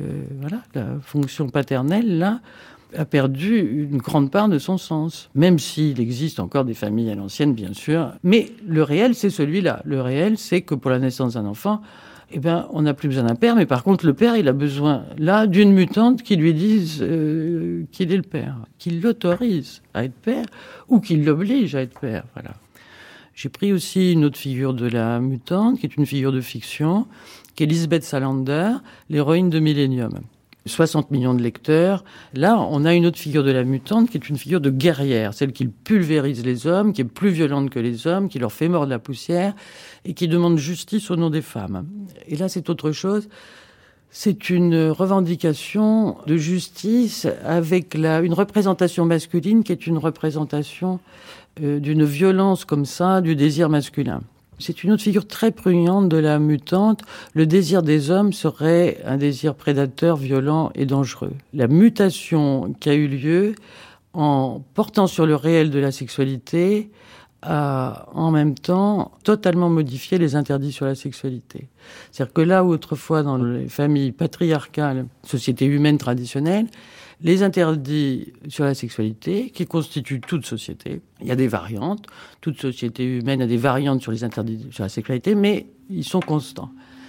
Et ils sont toujours portés largement sur les femmes. Si on considère que cette mutation est avantageuse, on imagine aussi qu'elle recèle des inconvénients. Ce qui est sûr, c'est que il y a pour les relations, pour les femmes elles-mêmes et pour les relations entre les, les hommes et les femmes, deux écueils, à mon avis. Le premier, ce sont les intégrismes religieux, c'est-à-dire qu'elles doivent, quoi qu'il arrive, continuer à se battre énergiquement pour la contraception. C'est absolument le fait fondamental. Et on voit que les intégrismes religieux essayent de grignoter là-dessus, les intégrismes monothéistes, quels qu'ils soient. C'est-à-dire qu'ils veulent absolument retourner en arrière, c'est-à-dire réduire la femme euh, dans la famille un rôle de mère. Et c'est sûr que euh, à partir du moment où une femme a 8, 10, 12 enfants, euh, là, le retour en arrière est établi. Euh, il y a autre chose. La répression sexuelle porte sur les hommes, sur les hommes hétérosexuels. C'est la première fois dans l'histoire, historiquement, qu'on voit ça. Euh, bah, je vais donner un exemple. En 2011, la Cour d'appel d'Aix-en-Provence a condamné un mari à verser 10 000 euros euh, en réparation du préjudice de, de non-relation sexuelle et prononcé le divorce au tort exclusif de l'époux. Et alors là, je ne sais pas si vous imaginez le tollé que ça aurait été si la cour d'appel avait euh, condamné une femme au divorce à ses dépens et en plus à verser de l'argent à un mari parce qu'elle répondait pas au devoir conjugal. Mais enfin, les féministes auraient fait. Là, c'est passé tout à fait inaperçu. On a trouvé normal que l'homme soit astreint au devoir conjugal. Voilà. Mais c'est aussi lui qui peut être inculpé sous la nouvelle qualification euh, de crime de viol conjugal qui est toute récente. Donc on voit que euh, vraiment sa liberté de sa sexualité se réduit beaucoup. Ce que les femmes peuvent craindre, c'est qu'elles deviennent les dames patronesses qui interdisent la sexualité de la société, voilà, tout simplement. Qui vivra verra.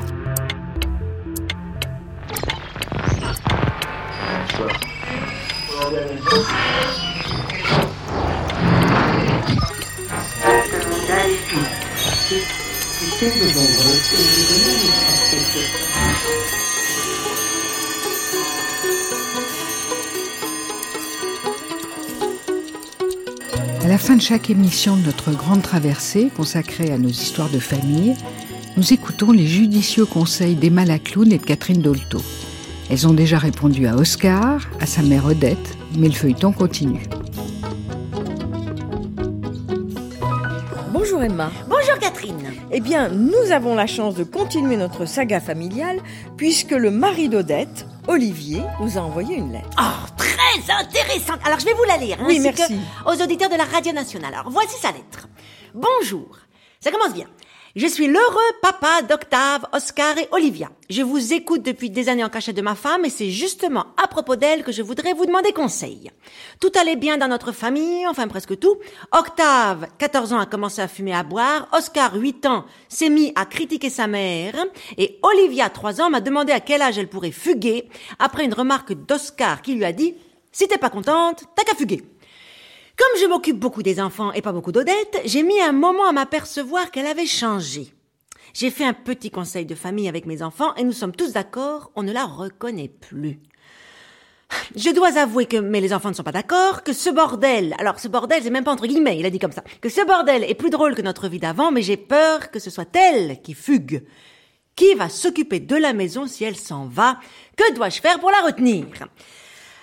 Monsieur Olivier, Monsieur Olivier, comment retenir votre femme? C'est la question que vous nous posez. Et j'ai des très bons conseils. Faites-la rêver, Monsieur Olivier Alors voici mes petits conseils que je vous propose, très simples à réaliser et qui ne vous coûteront pas cher. Monsieur Olivier, pour faire rêver votre dame, changez le papier peint de votre maison. Révolutionnez la tapisserie, Monsieur Olivier. Osez dans la chambre à coucher, par exemple, optez pour un univers forêt vierge, motif euh, Amazonie, vert bouteille et rouge grenat avec des animaux imprimés. Vous pouvez également pousser la perfection en installant des fougères géantes en pot, poser une descente de lit verte en mousse en plastique, accrocher des ficelles tressées au plafond qui figureront des lianes et pour donner encore un peu plus de piment, donc de rêve, à votre dame, changez de pyjama, monsieur Olivier. Il en existe de très beaux imprimés panthères en fausse fourrure. Bon, Mais voilà. est-ce que, est-ce que vous lui conseillez aussi le cri de Tarzan? Ah bah s'il peut, ce serait... Ah non, mais ça c'est le top. Alors s'il peut en plus s'entraîner au cri de Tarzan, ça je pense qu'il va vraiment la faire rêver. Mais ça c'est pour la chambre à coucher, Catherine. Attention, je suis aussi allée dans la cuisine, Ah, bien oui. sûr. Bah oui, la cuisine qui est quand même la pièce que Madame Odette fréquente le plus. Alors pour la cuisine, monsieur Olivier, j'opterai pour un motif qui la dépayserait totalement. L'univers du rock'n'roll. Il existe de très beaux posters de groupes de hard rock ou de heavy metal avec guitare électrique et figures peintes un peu effrayantes, mais qui donneront, j'en suis sûre, de l'émoi à votre dame. De l'émoi, monsieur Olivier. Donc, du rêve. Punisez-les sur tous les murs de la cuisine, plafond compris, qu'elle en soit enveloppée. Sur le sol, vous pouvez aussi installer un vieux linoléum à moitié déchiré et y dessiner à la peinture noire des têtes de mort ou des mots en anglais, car l'anglais, on le sait, procure du rêve. On le voit bien avec l'Hollywood. Pour terminer, monsieur Olivier, je sais pas, j'ai envie quand même de lui proposer une, une dernière pièce. Qu'est-ce que vous en pensez, Catherine? Mais allez-y. Voilà, parce que la salle de bain. La salle de bain, c'est quand même là où Madame Odette se réfugie parfois pour se protéger du bruit des enfants. Vous le savez, monsieur Olivier. Hein? Il faut donc que cet endroit soit zen. Il doit exister. Alors là, j'en donne la main de Catherine à couper. Non. Non? D'accord. Ok, j'en donne euh, un pied à couper. Un papier peint sur lequel est imprimé le mot zen. Z-E-N. Dans toutes les tailles et de toutes les couleurs. Collez-en partout. De même, il existe. Ça change probablement des serviettes de bain avec le même motif et j'en mets la deuxième main de Catherine. Le deuxième Non. pied. Le deuxième pied de Catherine couper. Il doit exister aussi des, des rideaux de douche, des peignoirs, des grandes toilettes. Vous devez l'entourer, monsieur Olivier. La combler de zen. Et avec tous ces petits changements, somme toute bien simples, n'est-ce pas, Catherine? Je pense que vous aurez de grandes chances qu'elle renonce à fuguer et qu'elle s'occupe à nouveau de la maison. Mais oui, alors ce qui m'interpelle un peu dans, Oui. dans votre lettre, c'est que quand même votre souci, c'est qui va s'occuper de la maison. C'est-à-dire que c'est pas un souci extrêmement romantique. Bah quand même, la forêt vierge. Le pyjama Oui, non, mais vos suggestions sont romantiques. Oui. Mais son souci à lui, quand même, il ne dit pas qu'elle va lui manquer. Il dit qu'elle va plus s'occuper de la maison. Mais oui. Alors, Moi, je crois que ce cas est très simple. Comme aurait dit Françoise Dolto, dans cette famille, les enfants ne sont pas à leur juste place, ils prennent trop de place et ils ne sont pas à la périphérie du couple. Ah. Alors, c'est une assez bonne idée d'essayer d'appliquer les conseils qu'Emma vient de vous donner. Ah oui, oui, mais moi je pense. Mais oui, mais moi je Mm. pense qu'il faut aller plus loin. Il faut éloigner vos enfants, Ah. et éventuellement les mettre en pension. Il y a d'excellentes pensions en famille d'accueil. Ah, carrément. Oui, oui. Et puis partir avec votre femme, tous les deux,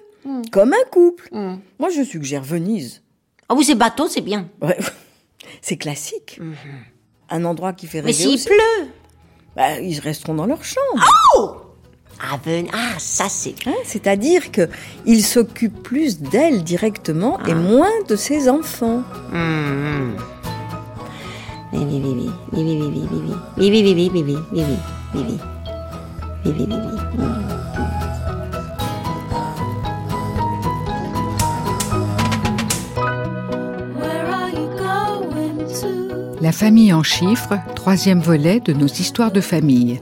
Une émission de Caroline Eliachev et Manouchak Fachaï en partenariat avec le Nouvel Observateur. Mes remerciements à Laurent Toulmont et à Marie-Laure Suzini, Emma Lacloun et Catherine Dolto. Mixage Alain Joubert, prise de son Arthur Gerbeau, Frédéric Quéroux, Éric Boisset et Bernard Laniel. Archives Meryl Moneghetti en collaboration avec Amélie Briand-Lejeune de l'INA. Recherche discographique Romain Couturier. Coordination Anne-Catherine Lochard. Collaboration Marie Mougin. Vous pouvez écouter et podcaster cette émission sur le site franceculture.fr.